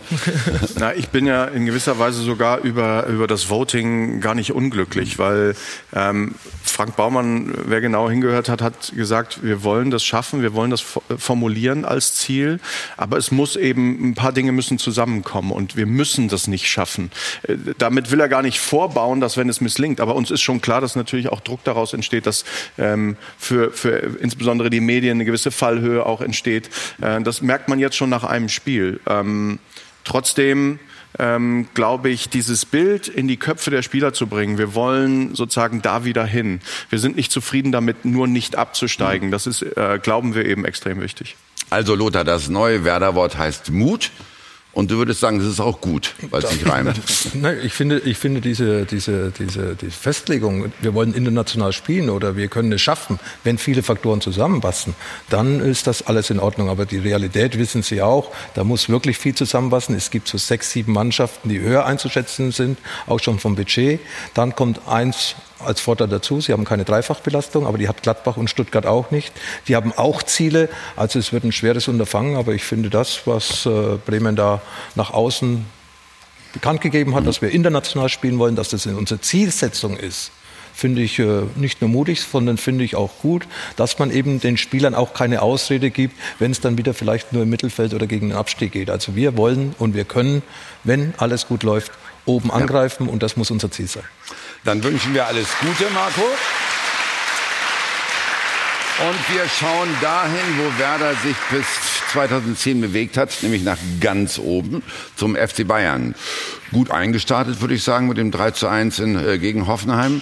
Aber hinterher hat sich trotzdem Karl-Heinz Rummenigge zu Wort gemeldet und durchaus kritisch, Ricardo vorsichtig ausgedrückt, er war nicht amused über die brutale Gangart der Hoffenheimer. So sagte er, er findet es natürlich grundsätzlich gut, wenn Julian Nagelsmann vorab sagt, dass er Meister werden möchte. Aber, jetzt zitiere ich, wenn die Ankündigungen von Hoffenheim-Manager Rosen und Julian Nagelsmann dazu führen, dass eine Mannschaft zum Halali gegen unsere Spieler bläst, so wie das gestern, also vorgestern dann geschehen ist, dann hat das mit Fairplay nichts mehr zu tun. Er spricht darauf an, dass Coman kaputtgetreten worden ist, hat sich ja das Syndemoseband gerissen. Wörtlich spricht er auch noch von Fußball in Wild West Manier. Tja, also subjektiv sind diese Beschwerden natürlich nachvollziehbar, aber es wirft natürlich einige Fragen auf Fonti. Ja, in der Tat, äh, irgendwie ein bisschen komisch, äh, Kadi. Haben wir nicht alle gewollt, dass die Teams sich gegen die Bayern wehren und das Feld nicht kampflos preisgeben? Äh, äh, komisch ist die Reaktion von Karl-Heinz Rummenigge überhaupt nicht. Das sind wir seit, seit Jahrzehnten gewohnt. Er hat davon abgelenkt, dass Bayern zum Auftakt äh, mal ganz gehörig von der Niederlage stand. Äh, wenn dieser Elfmeter nicht gewesen wäre beim Stand von 1-1, Hoffenheim war absolut am Drücker. Ähm, die haben das in der zweiten Halbzeit hervorragend gemacht. Ähm, also da hat er so ein bisschen davon abgelenkt von den eigenen Schwächen seiner Mannschaft dass äh, Hoffenheim äh, nicht nur Ziele klar formuliert, sondern auch so sich präsentiert in München, wie ich das ehrlicherweise hoffe, äh, dass es 16 weitere Mannschaften die Saison auch machen, nämlich mutig, aggressiv gegen die Bayern vorzugehen, ist doch vollkommen richtig. Und jetzt lassen wir mal die, äh, die Kirche im Dorf. Lassen wir mal die Kirche im Dorf. Ähm, wahnsinnig unglücklich für den äh, Sportsfreund Coman. Das tut mir in dem Falle mhm. wirklich unfassbar leid. Der wäre normalerweise Weltmeister geworden, wenn er da unten nicht schon eine Verletzung gehabt hätte. Jetzt wieder, das waren wirklich herzzerreißende Szenen. Nur das Ding von Schulz, bei aller Liebe, da ist 80 Prozent wirklich wahnsinnig viel Pech dabei gewesen, dass der da so reinrauscht. Die Sache an sich, dass er eine Flanke verhindern will oder einen Lauf, das war jetzt kein böses, brutales Foul. Und die anderen Sachen waren schön nicklig, schön an der Grenze. Das erwarte ich, wie gesagt, von 17 Mannschaften, die nach München fahren. Genau so muss sie die Bayern ärgern. Also Hoffenheim als Vorbild, zumindest was die mutige Herangehensweise angeht. Lothar, um bei Coman zu bleiben, äh, es ja. warten so ungefähr drei Monate Pause auf den Franzosen. Wie schwer ist die Schwächung damit für den FC Bayern? Ja, es fehlt auf jeden Fall eine Option. Sie sind auf dieser Position doppelt besetzt. Äh, vielleicht mit, äh, mit Thomas Müller auch äh, haben Sie noch einen Spieler, der diese Position jahrelang begleitet hat, aber ich sehe ihn da nicht mehr. Äh, natürlich ein wichtiger Spieler und wir haben es gerade gehört, er wäre zur Weltmeisterschaft mitgefahren, wenn die Verletzung im letzten Jahr nicht passiert wäre. War jetzt in einer hervorragenden Form. Ich habe die Bayern auf der Amerikareise begleitet und er ist ein toller Spieler. Er hat Geschwindigkeit, genau das, was ich in der Bundesliga sehen will, das, was den Unterschied macht. Eins gegen 1 Situation im Dribbling, Torgefahr, äh, Vorlagengeber, gute Flanken, gutes Verständnis auf der linken Seite mit Alaba, auf der rechten Seite mit Kimmich, kann auf beiden Seiten spielen. Ganz sicher ein Verlust für den FC Bayern und äh, vor allem mir tut es immer leid, wenn ein Spieler verletzt ist, weil ich weiß, wie man sich da fühlt, wie man sich wieder rankämpfen muss, auch von der Psyche her und ich wünsche nur das Beste, dass er schnell wieder gesund wird. Wenn der Verlust so schwer ist, müssten die Bayern denn nicht weil Sie ja drei Wettbewerbe vor der Brust haben, nachkaufen? Für mich nicht, nein. Äh, wie, wie, gesagt, ein Einkauf für den FC Bayern genauso wie für jeden anderen Verein muss Sinn machen. Ist, äh, er fällt jetzt zwei, drei Monate aus. Äh, Bayern München hat Optionen, kann auch mal ein bisschen variieren vom System, aber grundsätzlich will Niko Kovac wahrscheinlich nicht von diesem System weggehen, dass er mit zwei Außen spielen wird. Aber man hat es ja jetzt schon am ersten Spieltag gemerkt, was für Probleme auch auf Niko Kovac äh, zukommen, wenn so ein großer Kader mit so viel Qualität besetzt äh, und alle Spieler sind fit, dann gibt es eben Probleme auch für den Trainer mal wichtige Spieler, Nationalspieler, Weltmeister auf die Tribüne zu setzen. Ich gehe davon aus, dass Bayern München jetzt äh, nicht vom Verletzungspech verfolgt wird. Es mhm. ist jetzt ein, ein unglücklicher Zufall gewesen, dass gerade Koman wieder in diesem Zweikampf sich verletzt hat. Aber trotz alledem glaube ich, dass in dem Kader nach wie vor so viel Qualität steckt, dass man in den nächsten zwei, drei Monaten äh, da auf dieser Position nichts machen muss. Irgendwer Prominentes muss ja immer auf die Bank, komischerweise beim FC Bayern. Am Freitag war das, hat es sogar Mats Hummels getroffen. Wie sehr warst du darüber überrascht? Ähm, aus der Begleitung von Mats Hummels ähm, aus den letzten Jahren, also ich habe oft über ihn geschrieben oder über Bayern geschrieben oder die Nationalmannschaft, auch über Borussia Dortmund, ähm, hat mich das keineswegs überrascht. Weil ich persönlich mhm. glaube, dass ähm, Mats Hummels auch Schwierigkeiten haben wird in den nächsten Jahren, dieses Level weiterhin zu halten.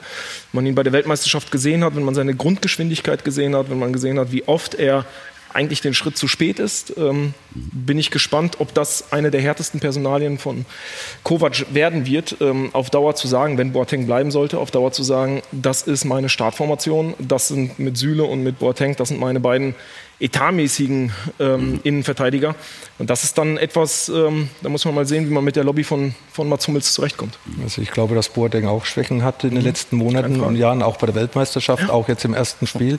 Der einzige gesetzte zentrale Verteidiger ist für mich äh, Süle, der mhm. Jüngste. Er ist der stabilste, er ist schnell, er ist körperlich stark, er ist selbstbewusst. Auch durch den, das Beisein bei der Weltmeisterschaft hat ihm noch mal ein bisschen mehr Selbstvertrauen gegeben. Und bei Bayern München braucht man Selbstvertrauen, um sich da durchzusetzen. Mhm. Und ich glaube, der Einzige, der gesetzt ist oder der bei den wichtigen Spielen spielen wird, ist Süle.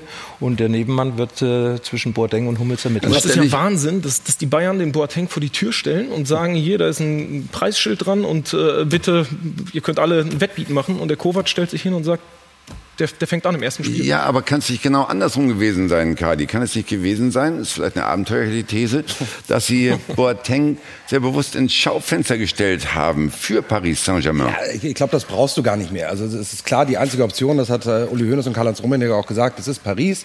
Jetzt muss Paris noch irgendwie ein bisschen ihr Financial Fair Play äh, hinkriegen und halt eben die Summe, die Bayern aufruft, für Boateng zahlen oder nicht. Ich persönlich halte es für absolut richtig, ihn abzugeben. Ähm, ich glaube, es ist an der Zeit, auch bei Bayern da hinten dann was zu verändern. Boateng hat sich auch selber, glaube ich, in den letzten Jahren ein bisschen verändert. Dem täte eine Luftveränderung gut. Bayern täte das gut. Ähm, Nico Kovac hat sich intern, ähm, wir hatten das vergangene Woche am Sonntag berichtet, ganz klar schon positioniert. Niklas Süle ist seine Nummer eins in der Abwehr. Mhm. Ähm, ich sehe das komplett ähnlich wie du. Ähm, Mats Hummels, der musste früher nicht ein einziges Mal auf den Boden gehen und grätschen, weil er das, die Dinge abgelaufen hat. So oft wie der auf dem Boden lag bei der WM, das habe ich wirklich lange nicht gesehen. Ähm, also Boateng verkaufen ja und warum nicht auch mal die Chance als FC Bayern nutzen, um da vielleicht auch mal einen aufzubauen. Genauso Coman. Ja. Warum jetzt einen kaufen für 30 Millionen, um eine weitere Option zu haben? Ich erwarte auch vom FC Bayern, dass in der zweiten Reihe da Spieler sind, die ja. dann mal nachrücken. Im Gegenteil, sie denken ja sogar eher ans Verkaufen. Rudi ist ja auch noch im ja, Schaufenster. Aber es kommt auf die Position an. Wir ja. reden gerade über eine zentrale Defensivposition, wo zwei Positionen gespielt werden. Die spielen mit einer Viererkette zwei Zentrale und sie haben nur drei Spieler. Es ist eigentlich einer zu wenig da. Martinez kann da hinten drin aber spielen. Ja. Einen sehr guten Innenverteidiger. Wer? Martinez. Ja, Martinez ist aber dann auf der Nummer 6. Wenn Rudi genau. verkauft wird, dann hast du wieder keinen Sechser. Also das ist mir dann schon ein bisschen zu viel, was da in diesen Positionen verkauft wird. Martinez ist, fühlt sich nicht wohl auf der Vier. Ich habe lang genug gespielt. Meine Trainer haben mich ab und zu auch wohin gestellt, wo ich nicht spielen wollte. Und an dieser Martinez Stelle unterbricht euch unser neuer Trainer voll auf die Zwölf. Ne? Das ist jetzt nicht der Hinweis, wie die zu Hause das Mittagessen fertig ist, sondern dass äh, wir ganz gerne mal auflösen wollen. Voll auf die Zwölf. Unsere Frage dazu hieß, soll man den Videobeweis abschaffen oder nicht? Und es gibt ein Voting, das Folgendes aussagt. 60 Prozent sind gegen den Videobeweis und 40 Prozent dafür. Tja, das hält sich ja fast die Waage, muss wie man sagen. 50-50-Entscheidung, da grabe ich mal 50, ein. Ja, genau. Wie in Köln, wie im Video Keller. Was soll man dazu sagen? Wir fragen vielleicht mal einen, äh, der draußen auf uns wartet. Und damit sind wir auch gleichzeitig beim Thema, wer könnten die Konkurrenten der Bayern sein. In Gelsenkirchen live zugeschaltet ist uns nämlich der Torhüter des FC Schalke 04. Wir begrüßen ganz herzlich Ralf Fährmann. Hallo, guten Tag. Tja, Ralf, was sagen Sie denn jetzt dazu? 60 Prozent sagen Videobeweis abschaffen. Spricht Ihnen das aus der Seele? ja, ich habe es gerade schon mitbekommen. Ähm, es hält sich die Waage 50-50 fast. Äh, ich glaube, es gibt immer dann eine Mannschaft am Ende des Spieltages, die hat davon profitiert, die andere weniger. Ähm, heute ist es natürlich für uns ein bisschen bitter, darüber zu urteilen. Ich glaube allgemein, ähm, ja, es ist einfach, wir drehen uns da so ein bisschen im Kreis. Nach jedem Spieltag wird darüber diskutiert. für die Schiedsrichter, die sind auch immer die Leidtragenden. ich glaube, es, es muss einfach eine Lösung gefunden werden, die dem Fußballherz aus der Seele spricht, die den Fußball auch nicht kaputt macht. Ähm, wie das aber ist, ähm, weiß ich nicht. Es ist auch sehr, sehr schwer, da eine, eine korrekte Lösung zu finden. Ähm, Fakt ist einfach, dass, so finde ich, zurzeit so ein bisschen die, die, die Seele des Fußballs ein bisschen flöten geht. Bei Ihnen gab es ja auch so eine Auseinandersetzung zwischen Weghorst, dem Wolfsburger, und Burgstaller. Äh, wie haben Sie das gesehen? Da waren Sie ja relativ dicht dran. Hat sich da wirklich um eine Tätigkeit gehalten oder war es Ihrer Einschätzung nach jetzt doch richtig, dass äh, die rote Karte für den Gegner, für den Wolfsburger zurückgenommen worden ist? Ja, also ich glaube, ähm, es gibt ähnlich wie bei der ersten rote Karte an, ähm, an Nastasic von uns. Ähm, glaube ich, gibt, also es war keine krasse Fehlentscheidung, glaube ich, aus dem Spiel heraus oder aus der Tatsachenentscheidung des Schiedsrichters. Deswegen ist die Frage, ob der Videobeweis dann ähm, in Kraft treten muss. Ähm, das Bittere ist halt immer an so einem Spieltag dann der Schiedsrichter, der dann immer von Monitor zum Spielfeld rennt, wieder zum Monitor und selbst nicht so richtig weiß, ähm, wie er sich jetzt entscheiden soll. Ich glaube, es waren beide oder beide Tatsachenentscheidungen auf dem Platz ähm, waren richtig und äh, oder auch vertretbar. Gut, also da wäre der Videobeweis Ihrer Einschätzung nach gar nicht notwendig gewesen. Es, Sie sind ja auch äh, ein bisschen ja benachteiligt worden gestern, muss man ehrlich sagen. Und dann kam noch das Tor in der Nachspielzeit und dann wird der Torhüter auch noch getunnelt. Da kam alles zusammen, oder? Ja, also zunächst ähm, muss man auch an der Stelle sagen, ähm, der Schiedsrichter ist nicht schuld, dass wir verloren haben, sondern ähm, das waren wir auf dem Platz. Ähm, wir hatten trotzdem ähm, noch jede Menge Möglichkeiten, ähm, hätten auch das ähm, ja, die, nicht in, in, nochmal in, in, in, Rückstand gehen müssen in der Nachspielzeit. Ähm, es war sicher sehr, sehr bitter gelaufen an dem Spieltag für uns. Ähm, wir hatten sehr, sehr viel Pech. Aber ich ähm, bin guter Dinge, dass das Pech jetzt aufgebraucht ist, weil da zahlreiche Situationen waren und wir jetzt ja, im nächsten Heimspiel richtig geil in die neue Saison starten können. Gut, dann, dann schauen wir auch mal aufs große Ganze, Ralf. Ist denn unterm Strich Platz zwei für Schalke wieder realistisch oder haben Sie vielleicht doch zu viel an Qualität verloren? Nein, also ich denke, ich äh, spreche immer wieder davon, ähm, so eine Saison, die ist einfach wahnsinnig lang. Ähm, das ist äh, nicht mal ein Marathonlauf, das ist ein Ironman gefühlt. Und da sind einfach viele Phasen, die überstehen werden müssen. Und ähm, wir müssen in die Saison wieder komplett neu kommen. Wir haben neue Spieler, die integriert werden müssen. Ähm, wir haben viele Abgänge, die äh, kompensiert werden müssen. Und äh, letzte Saison war das ja auch so. Wir sind gewachsen in der Saison und ähnlich muss es auch diese Saison sein. Ähm, wir sind jetzt gerade am Anfang. Wir müssen von Spieltag zu Spieltag oder von Phase zu Phase wachsen. Ähm, es kommen positive Phasen, es kommen aber auch negative Phasen. Und aus jeder Phase muss man ähm, ja, gestärkt hervorgehen. Und deswegen befinden wir uns gerade am Anfang.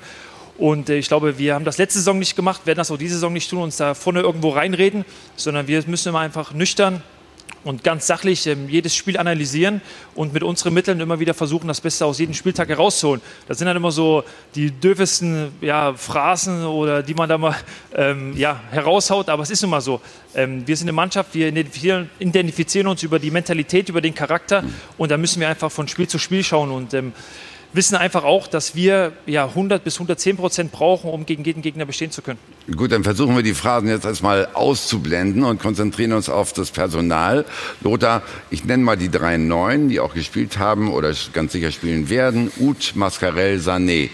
Können diese Namen so Abgänge wie Kera, Goretzka, Meier auffangen?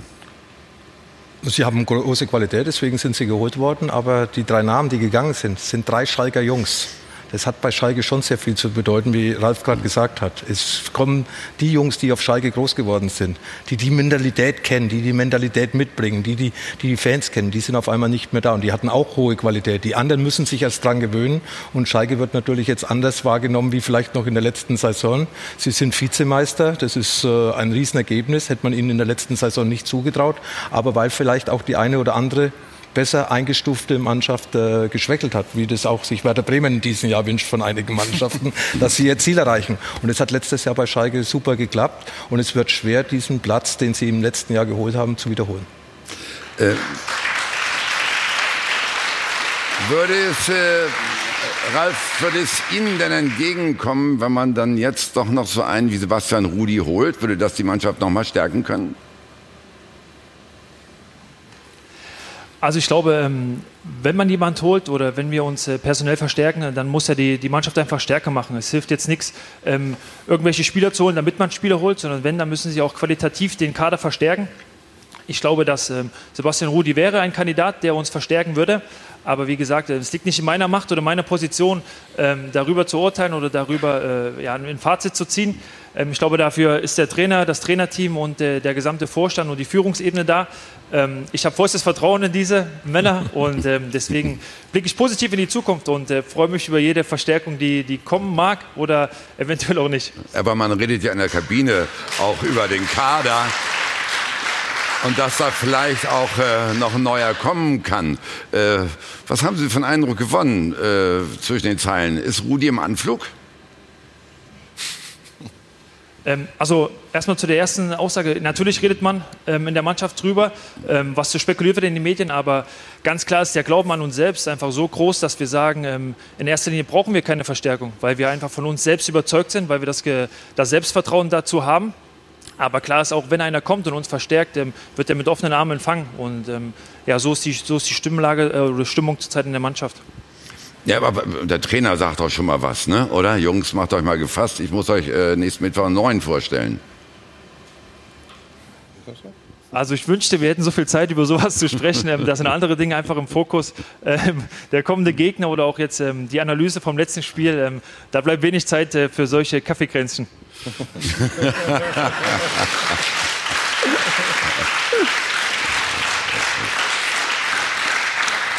Ralf, in dieser Personal, äh, Personalie komme ich bei Ihnen nicht so doll weiter, aber die Bildzeitung weiß ja immer alles. Ne? Also, Kadi, ja, ist Rudi im Anflug oder nicht? Ich weiß nicht, ob Ralf ein Handy dabei hat, kann er schnell mal auf Bild.de gehen. Ich habe es jetzt hier nicht dabei. ähm, ich gehe davon aus, dass das heute oder spätestens morgen äh, eingetütet wird. Also, ähm, ich bin mir ziemlich, ziemlich 99,9 Prozent sicher, dass Rudi blau statt rot tragen wird in dieser Saison noch. Und wenn es dann so wäre, Ralf Fährmann, dann würden Sie ihn, wie Sie ja selbst gesagt haben, mit offenen Armen begrüßen. Sie können die Arme schon mal ein Stück weit aus ausbreiten. Alles klar. Also mein Handy habe ich nicht dabei, das kostet bei uns Strafe, deswegen äh, das gleich zu entschuldigen.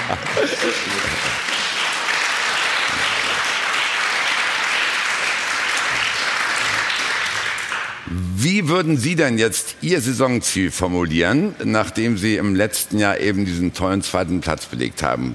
Sind Sie genauso mutig äh, auf Schalke wie Werder Bremen, die eine klare, eine klare Zielvorgabe äh, ausgegeben haben? Ähm, also ich möchte jetzt niemanden enttäuschen, aber wir haben uns letztes Jahr kein Saisonziel gesetzt, ähm, werden das dieses Jahr auch nicht tun. Ähm, ich glaube, ich habe jetzt auch schon ein paar Saisons erlebt und ähm, immer wenn man so Saisonziele raushaut oder sich äh, kleine Ziele auch setzt, ähm, sei es bei, äh, bei Standards oder bei ähm, Spieleröffnung oder sei es kleinste Dinge, ähm, wenn man dann am ersten Spieltag direkt enttäuscht wird, ist, die, ist sofort eine riesen Enttäuschung da. Von daher bringt es, glaube ich, nichts, sich große Ziele zu setzen oder kleine Ziele, sondern man muss von, von Spieltag zu Spieltag schauen. Ähm, es tut mir leid, dass ich dann immer wieder die, die, dieselbe oder denselben Mist erzählen muss, aber es ist einfach so. Ähm, wir sind keine Mannschaft, die, die jetzt sagen kann, wir gehen in jedes Spiel und haben 90 Prozent Ballbesitz oder ähm, wir bekommen 10 Standards, sondern wir müssen aus dem, was wir bekommen im Spiel, einfach das Beste rausholen. Sind ja auch immer wieder dieselben blöden Fragen, Ralf, insofern kein Problem. Aber in die Champions League wollen Sie doch das schon. Das wollte ich jetzt nicht so sagen. aber in die Champions League wollen Sie doch ganz gerne, oder? Also ich glaube, die äh, Champions League ist für jeden Fußballer ein absoluter Traum. Ähm, deswegen freue ich mich auch dieses Jahr wahnsinnig auf die Champions League und es ist einfach auch ein Verdienst der letzten Saison.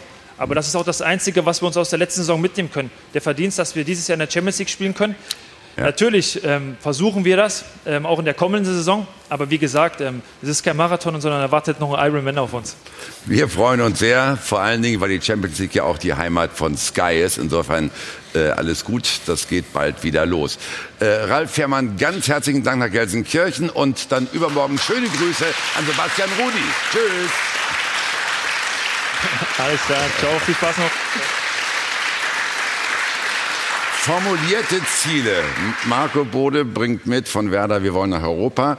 Äh, bei Hoffenheim sagt Julian Nagelsmann, äh, wir wollen immer nach dem Höchsten streben, das ist die Meisterschaft.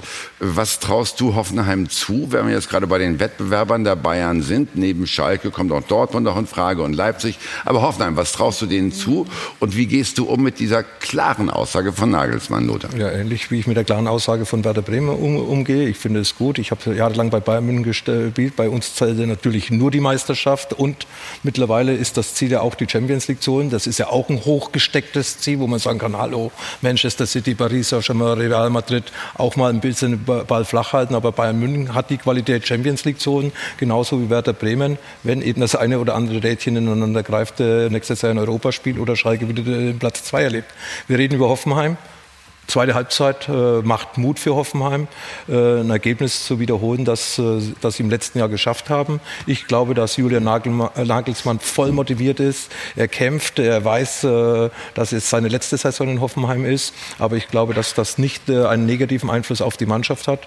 Und Hoffenheim ist wieder ein Kandidat für die internationalen Plätze. Wenn man aber vom Titel redet, Marco, ist das bei Hoffenheim nicht ein bisschen zu hoch gegriffen vom Trainer? Naja, ich, ähm, das, das ist jetzt wieder so die prinzipielle Frage. Hoffenheim ist sicherlich ein Club, ähm, der den Anspruch haben muss, im ersten Drittel zu landen. Und dann kann man äh, aus meiner Sicht eben als Ziel in den Blick nehmen, äh, sozusagen etwas defensiv. Wir wollen versuchen, die Champions League zu erreichen. Ähm, und offensiv, wir wollen Meister werden. So, die Variante hat jetzt Nagelsmann gewählt. Das ist mit Sicherheit mh, ja, vielleicht mit unserer Zielformulierung vergleichbar. Es ist äh, natürlich nicht komplett unrealistisch. Ich glaube auch tatsächlich, dass die Bayern ähm, gar nicht wegen, wegen Freitag nur, aber ähm, ich habe schon vor, vor Wochen äh, auch formuliert, dass ich nicht davon ausgehe, dass die Dominanz der Bayern in den nächsten zwei, drei Jahren so anhalten wird, wie wir es in den letzten fünf Jahren gesehen mhm. haben. Ich glaube, es wird Herausforderer in der Bundesliga geben, die, die sie ärgern können. Also ähm, natürlich sind sie immer noch der Top-Favorit auf den Titel, aber ich glaube, die Dominanz wird äh, geringer werden. Wäre zum Beispiel Borussia Dortmund der nächste natürliche Herausforderer für die Bayern? Raphael? Also, ich bin da anderer Meinung. Ich glaube, dass die Bayern wieder mit 20 Punkten plus durchreiten werden. Ähm, und das hängt für mich mit. wir haben hier drei versprengte Bayern-Fans im Publikum, du hörst das. Nicht? Wir senden überraschenderweise aus München. Da kann man die Sympathien durchaus nachvollziehen. Das hängt für mich aber weniger damit zusammen, ähm, dass die Herausforderer nicht stark genug sind, sondern mit dem internationalen Wettbewerb. Alle Mannschaften, die wir da gerade im Hintergrund sehen, drei davon starten mehr oder minder äh, erstmalig ähm, in einem in einer Form von Wettbewerb, bei der sie sich wirklich ähm, versuchen wollen, auch noch über den Winter in einem Dreitagesrhythmus äh, zu retten.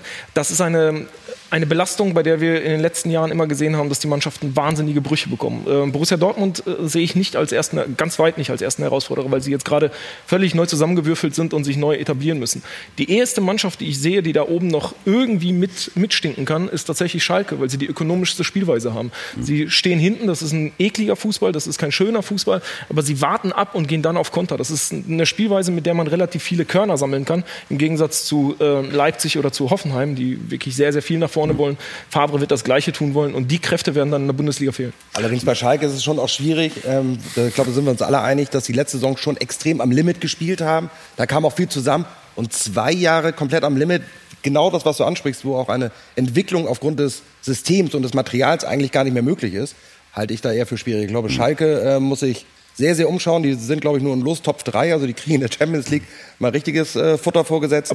Ähm, wir, haben, wir haben ja über die Bundesliga geredet. Das wäre ja das Beste, was Schalke passieren könnte. In der Champions League tatsächlich eine so starke Gruppenphase zu erreichen, dass sie rausfliegen können und dann im wie Winter Hoffenheim sich, das letztes Jahr, äh, und sich dann im Winter wie Hoffenheim auf die Bundesliga zu konzentrieren, weil dann kannst du oben mitspielen. Für Schalke wird ein anderes Problem sehr, sehr groß sein. Sie haben mit Kehra jemanden verloren, der den Spielaufbau machen kann. Sie haben mit Goretzka jemanden verloren, der den Spielaufbau machen kann. Wenn man sich gestern Wolfsburg angeguckt hat, die haben genau das versucht zu antizipieren, indem sie voll auf die Innenverteidiger gegangen sind, die zugemacht haben. Es war ein Spielaufbau bei Schalke ja. kaum möglich. Darum Deswegen kommt ja jetzt auch Rudi, so ne? völlig ja. klar. Und das führt mich jetzt direkt wieder zurück zu Borussia Dortmund, weil das unser Thema war, Lothar.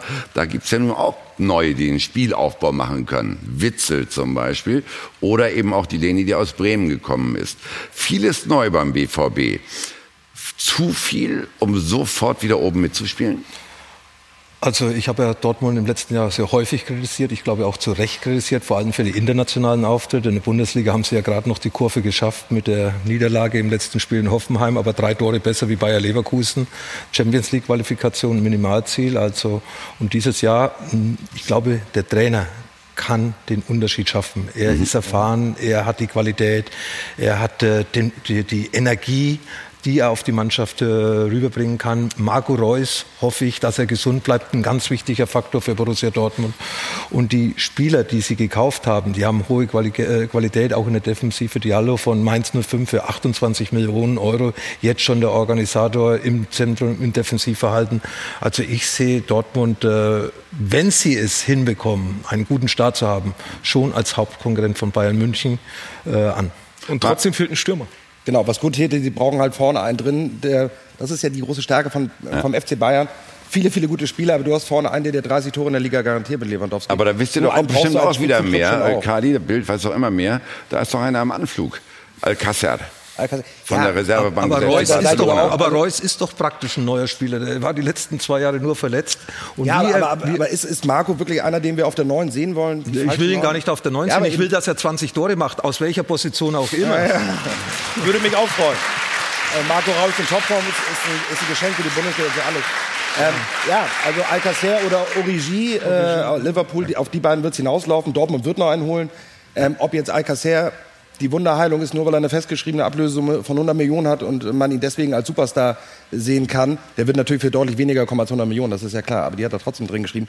Ganz im Ernst, ähm, also wer bei Barcelona vier oder fünf ist, ist jetzt nicht automatisch der, ähm, der in der Bundesliga so, äh, wir müssen uns auch nicht kleiner machen, als wir sind, hier 30 Tore garantiert. Also wenn er ein Gigant wäre, dann würde er sicherlich äh, bei Barcelona weiterspielen.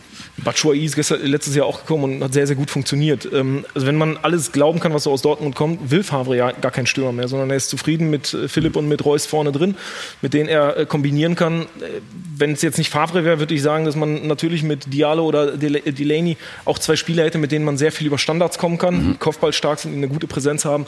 Ähm, Und trotzdem, äh, für, für ganz oben brauchst du normalerweise einen vorne drin, der auch garantiert 20 plus machen kann. Und das ist, das ist im Moment nicht da. Also da herrscht doch eine gewisse Skepsis, was die Herausforderschaft des äh, BVB gegenüber den Bayern angeht. Wenn ich jetzt höre, dass ihr halt sagt, da muss noch der gekommen, da ist der noch zu neu und so. Marco, aus äh, ganz neutraler Bremer Sicht, ihr habt da mit dem Titel dieses Jahr nicht so viel zu tun, würde ich mal vorschlagen. Äh, wie sehen Sie denn die Chancen im Wettbewerb für den BVB?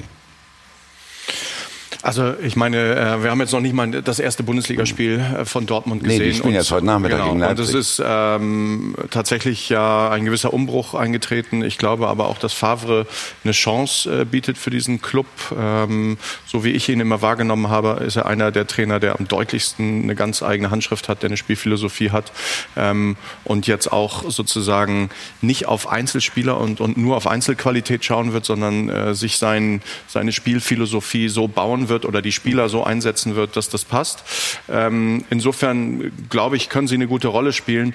Meine These, ähm, dass die Bayern nicht mehr so dominieren äh, werden in den nächsten Jahren, hat aber vielleicht auch eher mit den Bayern zu tun. Ich glaube, da steht ein Umbruch an. Da ist jetzt auch mit Nico Kovac ein, ein sehr erfolgreicher, guter Trainer, aber trotzdem muss man auch da abwarten. Das war unter Guardiola und Heinkes schon sozusagen, hat da schon sehr viel, sehr perfekt gepasst. Ähm, und das, da dieses Limit oder dieses Niveau zu halten, wird eben nicht ganz einfach. Insofern äh, will ich mir jetzt gar nicht anmaßen zu sagen, das ist der Top-Verfolger. Ich glaube aber, dass aus dieser Gruppe von vier, fünf Mannschaften, die wir eben genannt haben, ähm, äh, Mannschaften in der Lage sein können, wenn, wenn, äh, wenn sie in, in einen Lauf kommen, eben den Bayern auch gefährlich zu werden. Und, nochmal, es gehört eben auch dazu, um Bayern zu stürzen, so kann man es ja nach so vielen Meisterschaften in Folge schon sagen, halt eben dazu, dass du nicht nur drei, vier Teams hast, die den oben in der Tabelle gefährlich werden können, sondern es gehört einfach auch dazu, dass du eben, wie habe ich eingangs schon gesagt, 17 andere Mannschaften hast, die nicht nach München fahren und sagen 3-0 abputzen, sondern einfach den Mut haben, wenn es gegen Bayern geht, aggressiv reinzugehen und mitspielen zu wollen, um einfach auch mal eine Sinn, lieber absteigen und in München gewonnen zu haben, Das ist doch auch was. Und- und das müssen die Mannschaften machen, alle. Äh, das stimmt vollkommen, ähm, weil ich glaube, die Bayern haben äh, bei ihrer Dominanz auch immer davon profitiert, dass äh, zu viel Respekt da ist. Wir waren da in den letzten Jahren leider auch ganz vorne dabei ähm, und wollen das natürlich auch wieder ändern. Und andererseits glaube ich, wenn du wirklich Meister werden willst, dann musst du natürlich auch die Bayern schlagen, am besten zweimal. Und Hoffenheim war jetzt relativ nah dran am Freitag.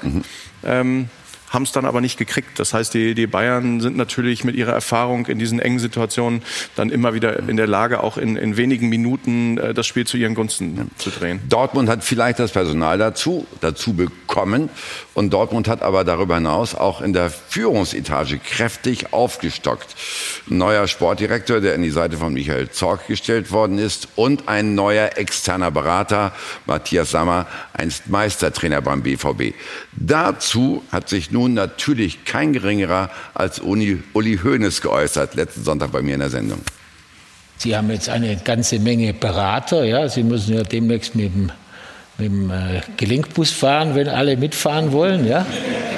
Und äh, ich hoffe, dass das gut geht, ja. ja. Die Rolle von Matthias Sammer sieht Uli Hoeneß also als durchaus bestritten an.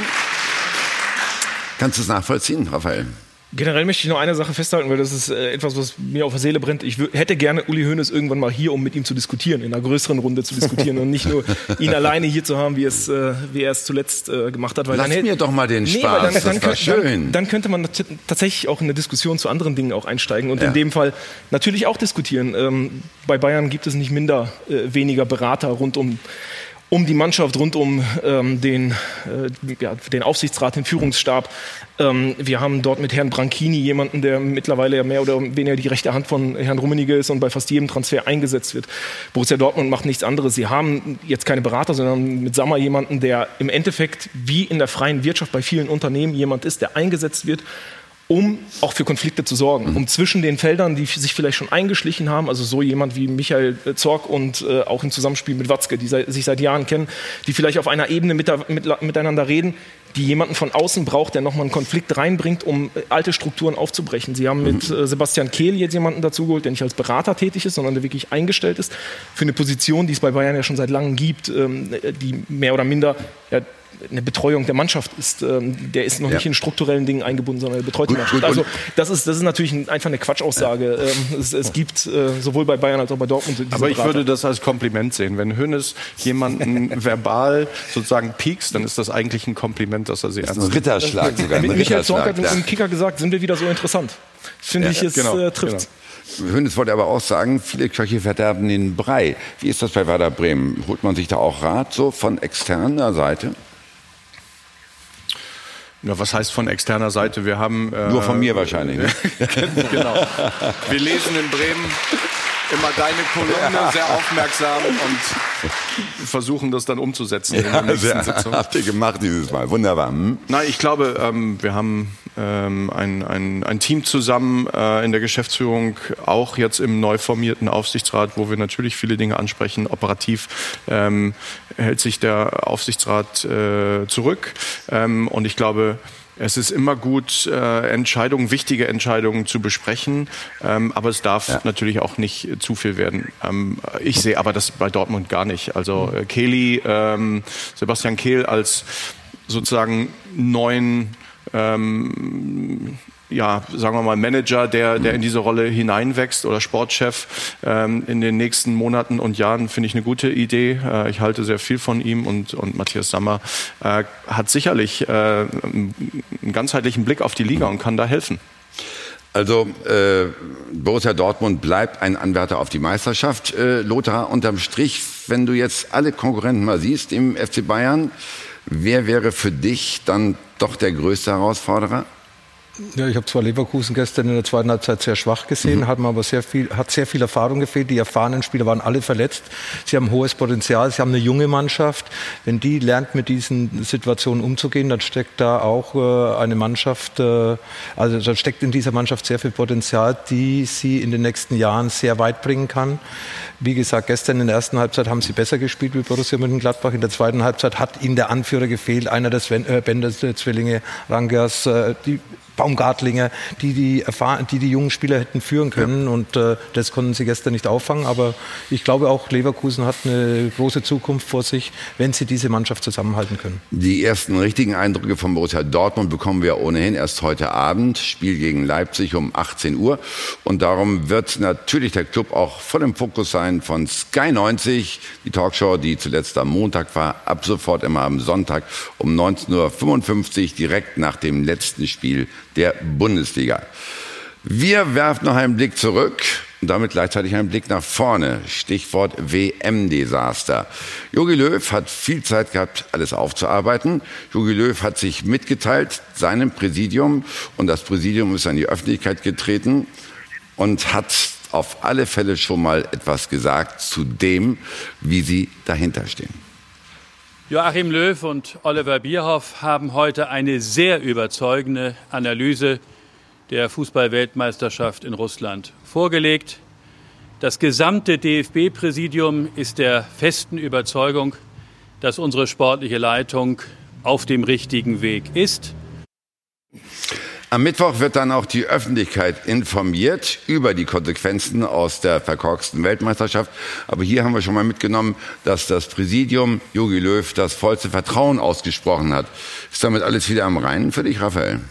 Ich habe gestern kurz nach der äh, Aussage von Herrn Grindel ähm, von einem Bundesliga-Manager äh, eine SMS bekommen, der mir einfach nur geschrieben hat, ähm, er weiß nicht, warum Reinhard Grindel bewerten kann, was eine gute Analyse ist oder nicht, äh, wenn es um sportliche Belange geht. Und dass er das Ähm, auf einmal kann, er hatte ja eigentlich nach dem WM-Desaster gesagt, er könne das ja gar nicht bewerten. Auf einmal kann er das dann doch. Interessant. Genau. Das müsst ihr mal ein bisschen erklären. Soll das heißen, dass ihr der Meinung seid, dass Reinhard Grindel nicht zu sehr im Profifußball drin ist? Natürlich ist das nicht. Er hat ja, äh, eigentlich ein Politiker. Das ist mir aber auch eigentlich relativ wurscht, weil ähm, solange er dafür sorgt, dass die Strukturen im Verband funktionieren, dann ist ja alles fein. Er hat genügend zu tun. Er muss dafür sorgen, dass in dem Hintergrund des DFBs ordentlich aufgeräumt wird. Die sportliche Analyse hat meiner Meinung nach auch gar nicht der DFB-Präsident zu bewerten. Äh, Jogi Löw und, und Oliver haben es auch der Liga vorschlagen. Ich, glaube, Sie waren ja auch mit dabei. Der DFB-Präsident ist aber immerhin der Vorgesetzte von Joachim Ja, Löw. nur, ähm, du berichtest ja auch deinem Vorgesetzten, oder nicht? Ja, na, selbstverständlich, aber Friede Springer ist ja nun auch jetzt keine äh, ausgewiesene äh, äh, Journalistin gewesen. So, also äh, Matthias Doppner hingegen dann schon. Aber ähm, das ist für mich nicht die Hauptaufgabe von Reinhard Grindel, sportlich zu bewerten. Dann wäre er ja Bundestrainer. So, ähm, sondern er soll den Verband äh, gefälligst in den Griff bekommen und in den, äh, was, was im Hintergrund passiert. Nur da gibt's ja auch ein Gremium und jetzt sind wir mal ganz ehrlich. Also die sportliche Analyse der WM, das ist jetzt auch wirklich kein Hexenwerk gewesen, weil das waren äh, die offenen Baustellen und sehr, sehr offensichtlich. Die einzige Frage ist, ähm, A, gab es eine Alternative zu Joachim Löw? Ich glaube, das konnten wir alle schnell beantworten. Nein, gab es jetzt nicht. Und B, glaubt man daran, dass er an den richtigen Stellschrauben dreht, an denen gedreht werden muss? Und da war dann eigentlich auch Analyse hin, Analyse her auch klar, ja, das kann er, weil das hat er bereits schon mal bewiesen. Jetzt ist wichtig, es auf Null zu setzen, an den richtigen Dingern zu drehen. Und da ist Joachim Löw für die nächsten vier Jahre auf jeden Fall der richtige Mann. Das Interessante ist doch, dass Joachim Löw und Oliver Bierhoff seit ungefähr fünf Wochen wie Handelsreisende durch die Republik fahren und äh, in unterschiedlichen Gremien eine Analyse zur WM vorstellen. Ähm, nach außen hin hat man aber keine Ahnung, was sie da eigentlich vorstellen. Es Das ist- soll ja am Mittwoch kommen. Genau, es heißt, ja, genau, aber es, ist, es gehen immer nur irgendwelche Leute nach vorne und sagen, es ist toll gelaufen, die Analyse ist super. Wenn man dann so ein bisschen versucht, mit den Leuten, die da waren, darüber zu reden, die sagen, dann sind ein paar Zahlen vorgestellt worden. Es hieß, Kedira war tatsächlich eine, eine, keine so richtig gute Nominierung. Äh, Man hätte über die Zusammenstellung des Kaders an einigen Punkten denken können. Äh, Es wird eine Veränderung höchstwahrscheinlich im Beraterstab, also im, im Co-Trainerstab geben, in der, ähm, im, in der Analyse oder im Scouting, in der medizinischen Abteilung. That's it. Das ist jetzt keine Revolution. Ne? Das sind äh, die Stellschrauben, die man in Wahrheit auch nach 2016 oder 2014 hätte machen können, wenn es ein Korrektiv, so ein Typ Matthias Sammer, neben Löw und Bierhoff gegeben hätte, der möglicherweise genau die alten Krusten aufgemacht hätte und gesagt hätte, Freunde, so können wir keine zwei weiteren Turniere bestreiten, nur weil die Jungs hier 2014 Weltmeister geworden sind. Was ist denn zu erwarten, wenn es am Mittwoch jetzt nach acht langen Wochen an die Öffentlichkeit geht, wenn man an die Öffentlichkeit tritt mit der Analyse aus dieser WM, Lothar? Ja, wichtig ist, dass man ehrlich ist, dass man auch selbstkritisch ist. Das ist, äh, glaube ich, äh, entscheidend. Auch Jogi Löw hat Fehler gemacht, nicht nur die Spieler auf dem Platz. Wir haben über die Kaderzusammenstellung, wir haben über System gesprochen, über, über, über die Spieler auf dem Platz, haben sie zueinander gepasst, haben wir die richtigen Spieler mitgenommen, haben wir die neuen Positionen richtig, richtig besetzt in dem System, wie wir gespielt haben. Der Zielspieler hat eben drin gefehlt. Es war ein spielerischer Spieler wie Werner, der im Confed Cup ein Jahr vorher, wo wir weitaus defensiver gespielt haben, seine Geschwindigkeit einsetzen konnte. Wo wir jetzt in, bei der WM die drei Spiele gespielt haben, waren wir meistens um den 16 herum. Und wenn Werner einen Sprint angesetzt hat, war er auf der Tribüne bei den Zuschauern auf einmal. Weil er war zu nah am Tor. Also von diesen Sachen muss auch das System zu den Spielern passen, die dann eben ihre Fähigkeiten ausspielen können. Ein Leroy, äh, Sane hätte uns ganz sicher gut getan. Diese Spiele haben uns gefehlt. Eins gegen eins, Geschwindigkeit, äh, die Doppel-Sechs mit Doni Groß. Müsste anders besetzt werden. Er braucht einen reinen Sechser hinter sich, der ihm ein bisschen die Drecksarbeit abnimmt, äh, wie, wie es bei Real Madrid der Fall ist. Ich denke da vor allem an Can, ich denke vielleicht an Rudi. Das sind Spieler, die dann hinter ihnen äh, die, die, Drecksarbeit machen. Mhm. Kedira nach vorne, Groß nach vorne. Deswegen hatten wir Probleme im Konterspiel des Gegners, vor allem gegen Mexiko am Anfang. Also die Nummer 9, Linksverteidiger, Hector, der ordentlich seine drei, vier Jahre gespielt hat, aber um ganz Großes zu erreichen, fehlt uns da noch ein bisschen vielleicht auch die die individuelle Qualität. Und da muss er Lösungen finden. Und das erwarten wir Fans und wir Experten von ihm. Gut, da stehen ja einige Kandidaten auf der Kippe. Lothar hat die Namen schon genannt. Kedira, auch Boateng, Draxler, sogar Müller hättest du nicht mal in deiner Startelf im Augenblick. Ja. Äh, muss man als äh, Bundestrainer in der jetzigen Phase eben auch mal Grausamkeiten begehen, Kali? Wie es immer so schön heißt, das Beste für den Fußball. Ja, mhm. und äh, Wir haben im Hintergrund so. übrigens die Startelf von Lothar Matthäus, wie er im Augenblick die deutsche Nationalmannschaft aufstellen würde. Vier, hm? vier, doch. Ich habe erst mal durchgezählt, ob das wirklich elf sind. Ja, ähm, aber er, es sind zwölf, aber er hat auf einer Position hat er zwei Kandidaten, entweder Chan oder Rudi. Einer von beiden kommt in Frage, je nachdem, wer gerade nicht verletzt ist. Ja, also mit der Aufstellung könnte ich jetzt spontan sofort leben. Nach wie vor bin ich auch dafür. Für mich ist Werner kein Norner vorne drin ähm, wenn das Spielsystem nicht umgestellt wird. Das hat Lothar sensationell äh, analysiert. Das wird die ja. spannende Frage sein. Wie will Joachim Löw in Zukunft Fußball spielen lassen? Ähm, erlaubt mir den Ausdruck der arroganten Spielweise, die wir bei der WM gedacht haben, den Titel ja. nochmal zu holen. Das wird es nicht sein. Personal definitiv. Nach so, es muss immer einen Umbruch geben. Es gibt einige Säulen, die wirst du nicht austauschen können. Aber natürlich muss über den Boateng nachgedacht werden. Ein Kedira bei aller Liebe ist die Zeit vorbei. Er hat es ja mehr oder weniger auch schon selber angedeutet. Ähm, in Mario Gomez brauchst du auch nicht mehr. Der ist dann halt, ist ja auch schon zurückgetreten, mehr oder weniger. Ähm, ja. Wird es einen Umbruch geben. Ich finde es nur spannend, dass man jetzt nicht alles über ähm, sofort ad hoc, wir müssen in zwei Jahren den EM-Titel holen. Ich glaube, es ist ein größerer Umbruch vonnöten. Auch ein bisschen, was die Struktur in den U-Mannschaften angeht. Auch da haben wir, was uns ausgezeichnet hat, viele Jahre offensichtlich ein bisschen den Anschluss verpasst. Ich gebe Joachim Löw oder würde ihm gerne die Zeit geben, einen Umbruch auch in der Mentalität der Spieler, die zur Nationalmannschaft kommen, hinzukriegen. Das wird in zwei Jahren möglicherweise nicht sofort möglich sein, aber ja. titelfähig in vier Jahren bei der WM und bei der Heim-EM, die wir hoffentlich bekommen und nicht die Türkei, da erwarte ich, dass wir da dann wieder ganz oben und die Nummer eins sind. Marco, was erwartet denn die Liga von der Analyse von Joachim Löw. Ich meine, intern ist ja schon gesprochen worden. Ein bisschen weiß man ja auch schon, äh, wenn man in der Liga unterwegs ist. Erwarten Sie außer, ich sag mal, einem neuen Kader, der aufgestellt wird, auch noch links und rechts des Weges was. Also was auch Ausbildung angeht, was Personal angeht, wie Chef-Scouts oder Sportdirektoren. Ähm, also ich kenne tatsächlich äh, sozusagen die Analyse auch noch nicht. Ähm, insofern bin ich da zurzeit noch ein bisschen vorsichtig. Ähm, ich glaube, ähm, das, was man hört, ist da tatsächlich eine gewisse Selbstkritik und, und die ist sicherlich auch äh, angebracht. Äh, Lothar hat viele taktische äh, und vielleicht auch äh, Kaderzusammenstellungsprobleme mhm. angesprochen. Ich glaube, dass äh, ein offensichtliches Problem auch war, dass die Mannschaft eben die, die nötige Hungrigkeit hat vermissen lassen lassen. Ähm, das ist vielleicht zum Teil verständlich. Das ist uns nicht zum ersten Mal nach einem Titel so gegangen. Ähm, ein bisschen verrückt ist, dass äh, eine sensationelle Qualifikation eigentlich noch gespielt wurde und der Confed Cup mit einer deutlich anderen Mannschaft auch sehr positiv war. Und dann irgendwie am Ende des letzten Jahres äh, sozusagen dieser, dieser Fluss unterbrochen wurde. Vielleicht, und weil vielleicht, dann beide Mannschaften durcheinander gemischt worden sind. Vielleicht, genau. Und äh, möglicherweise hat auch äh, Löw dann äh, im Nachhinein zumindest versäumt, doch mehr Veränderungen im Kader vorzunehmen, ähm, hat sich dann ein Stück weit auf die Etablierten verlassen, auch in dem Vertrauen, dass sie sich immer wieder zu Turnieren auch äh, gesteigert haben und das ist diesmal halt nicht passiert. Und viele, nicht nur die genannten, sondern im Grunde kann man auch noch Groß, man kann Müller, waren einfach nicht in der Verfassung. Warum, kann ich gar nicht beurteilen, aber sie waren nicht in der Form ähm, und es, es ging eben nicht mit halber Kraft. Vielleicht ähm, sozusagen hat man gedacht, durch die Gruppe kommt man erstmal durch durch und dann kann man sich steigern. Aber ähm, das äh, hat eben ja. nicht funktioniert. Gut, Sie äh, legen die Faust auf die Brust und sagen, mea culpa, mea culpa, alles schön und gut. Aber äh, Raphael, wir wollen ja nicht den Teufel an die Wand malen, aber was ist denn, wenn es trotzdem weiter holpert und wir verlieren die beiden nächsten Spiele gegen Frankreich und Holland? Dann hat Jogi Löw einen sehr langen Vertrag.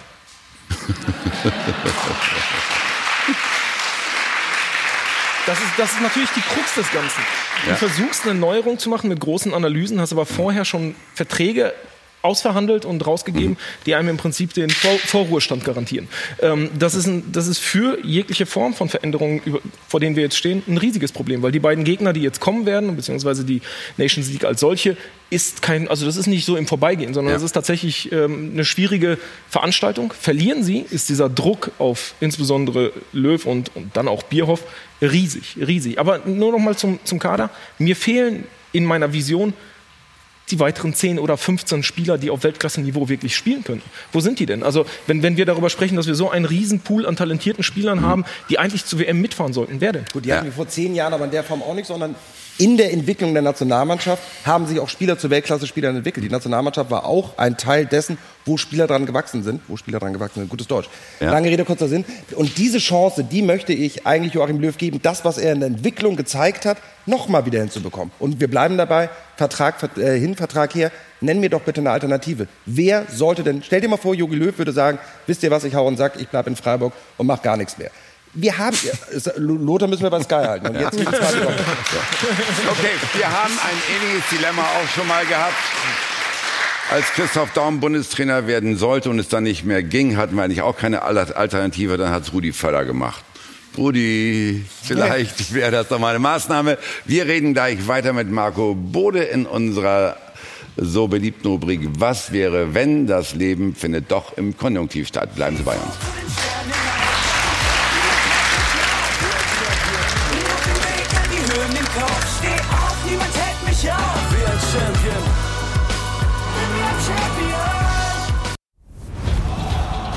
Von Torra, der O2 Fußball Talk. So, dann geht's rein in die Rubrik Was wäre, wenn fünf schnelle Fragen an Marco Bode. Wenn ich eine Person meiner Wahl interviewen dürfte, dann?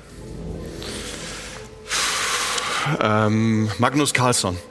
Erstens, wer ist das? Zweitens, was wollen Sie der, von dem? Der amtierende Schachweltmeister. Ah, ein Marco Bo ist ein richtiger Schachfan, muss man dazu sagen. Ähm, ihr habt schon mal gegeneinander gespielt sogar, ne, oder? Ja, ich habe aber verloren ja. und er soll mir noch mal erklären, warum. Ach, Sie haben verloren, wer hätte das gedacht? Ja. Wenn ich aus Deutschland auswandern müsste, dann? Vermutlich nach Irland. Äh, da war ich gerade zu meinem Geburtstag nochmal und ich liebe das Land, ich liebe die Menschen da, sind irgendwie für mich die freundlichsten Menschen auf der Welt. Und man kann gut Golf spielen. Wenn ich darüber nachdenke, was Glück für mich bedeutet, dann? Ähm, dann ist die Antwort eigentlich sehr leicht, ähm, gesund zu sein. Ähm, und wenn, wenn das der Fall ist, äh, dann geht alles andere irgendwie von selbst. Wenn ich vom Fußball abschalten möchte, dann? Dann äh, ja, treffe ich mich mit Freunden, gehe ab und zu mal golfen, spiele Schach oder ähm, ja, verbringe natürlich Zeit mit meiner Familie. Und schließlich, wenn ich zwischen den Superkräften fliegen, Gedanken lesen und unsichtbar wählen dürfte, dann? Würde ich ähm, fliegen wählen, glaube ich. Das scheint mir unter allem äh, am liebsten. Und wenn ich noch ein Wort nennen könnte, dann wäre es ubiquitär, denn damit habe ich jetzt noch eine Wette gewonnen. das hat er nicht schlecht genutzt zum Abschluss dieser Sendung und hat genau gemerkt, dass wir ein bisschen im Zeitdruck sind. Deswegen können wir niemanden nachfragen. Das ist das Ärgerliche. Kannst nachschlagen. Ja, ja, nee, aber was heißt das? Schnell. Äh, überall. Ähm, wenn etwas überall vorkommt. In der Luft, in, ja. im Wasser und in der Erde. Okay, ich würde dazu omnipräsent sagen, weil Ex ich Altlateiner bin. für das ganze Jahr für mich. Ehrlich jetzt? ja. Jetzt hat er den Namen der Bierfirma auch noch angebracht. Das ist ja unfassbar. Jetzt geht's live Sky Sport News HD mit den Gewinnern des ersten Bundesligaspieltages. Wir werfen einen Blick unter anderem auf Frankfurt. Nächsten Sonntag haben wir Michael Reschke hier, den äh, Sportgeschäftsführer vom VfB Stuttgart. Danke an Marco Bode, danke an meine Runde. Ihr wart großartig. Und dann bis zum nächsten Sonntag. Schönes Wiedersehen in einer Woche. Danke. Sorry. Thank you.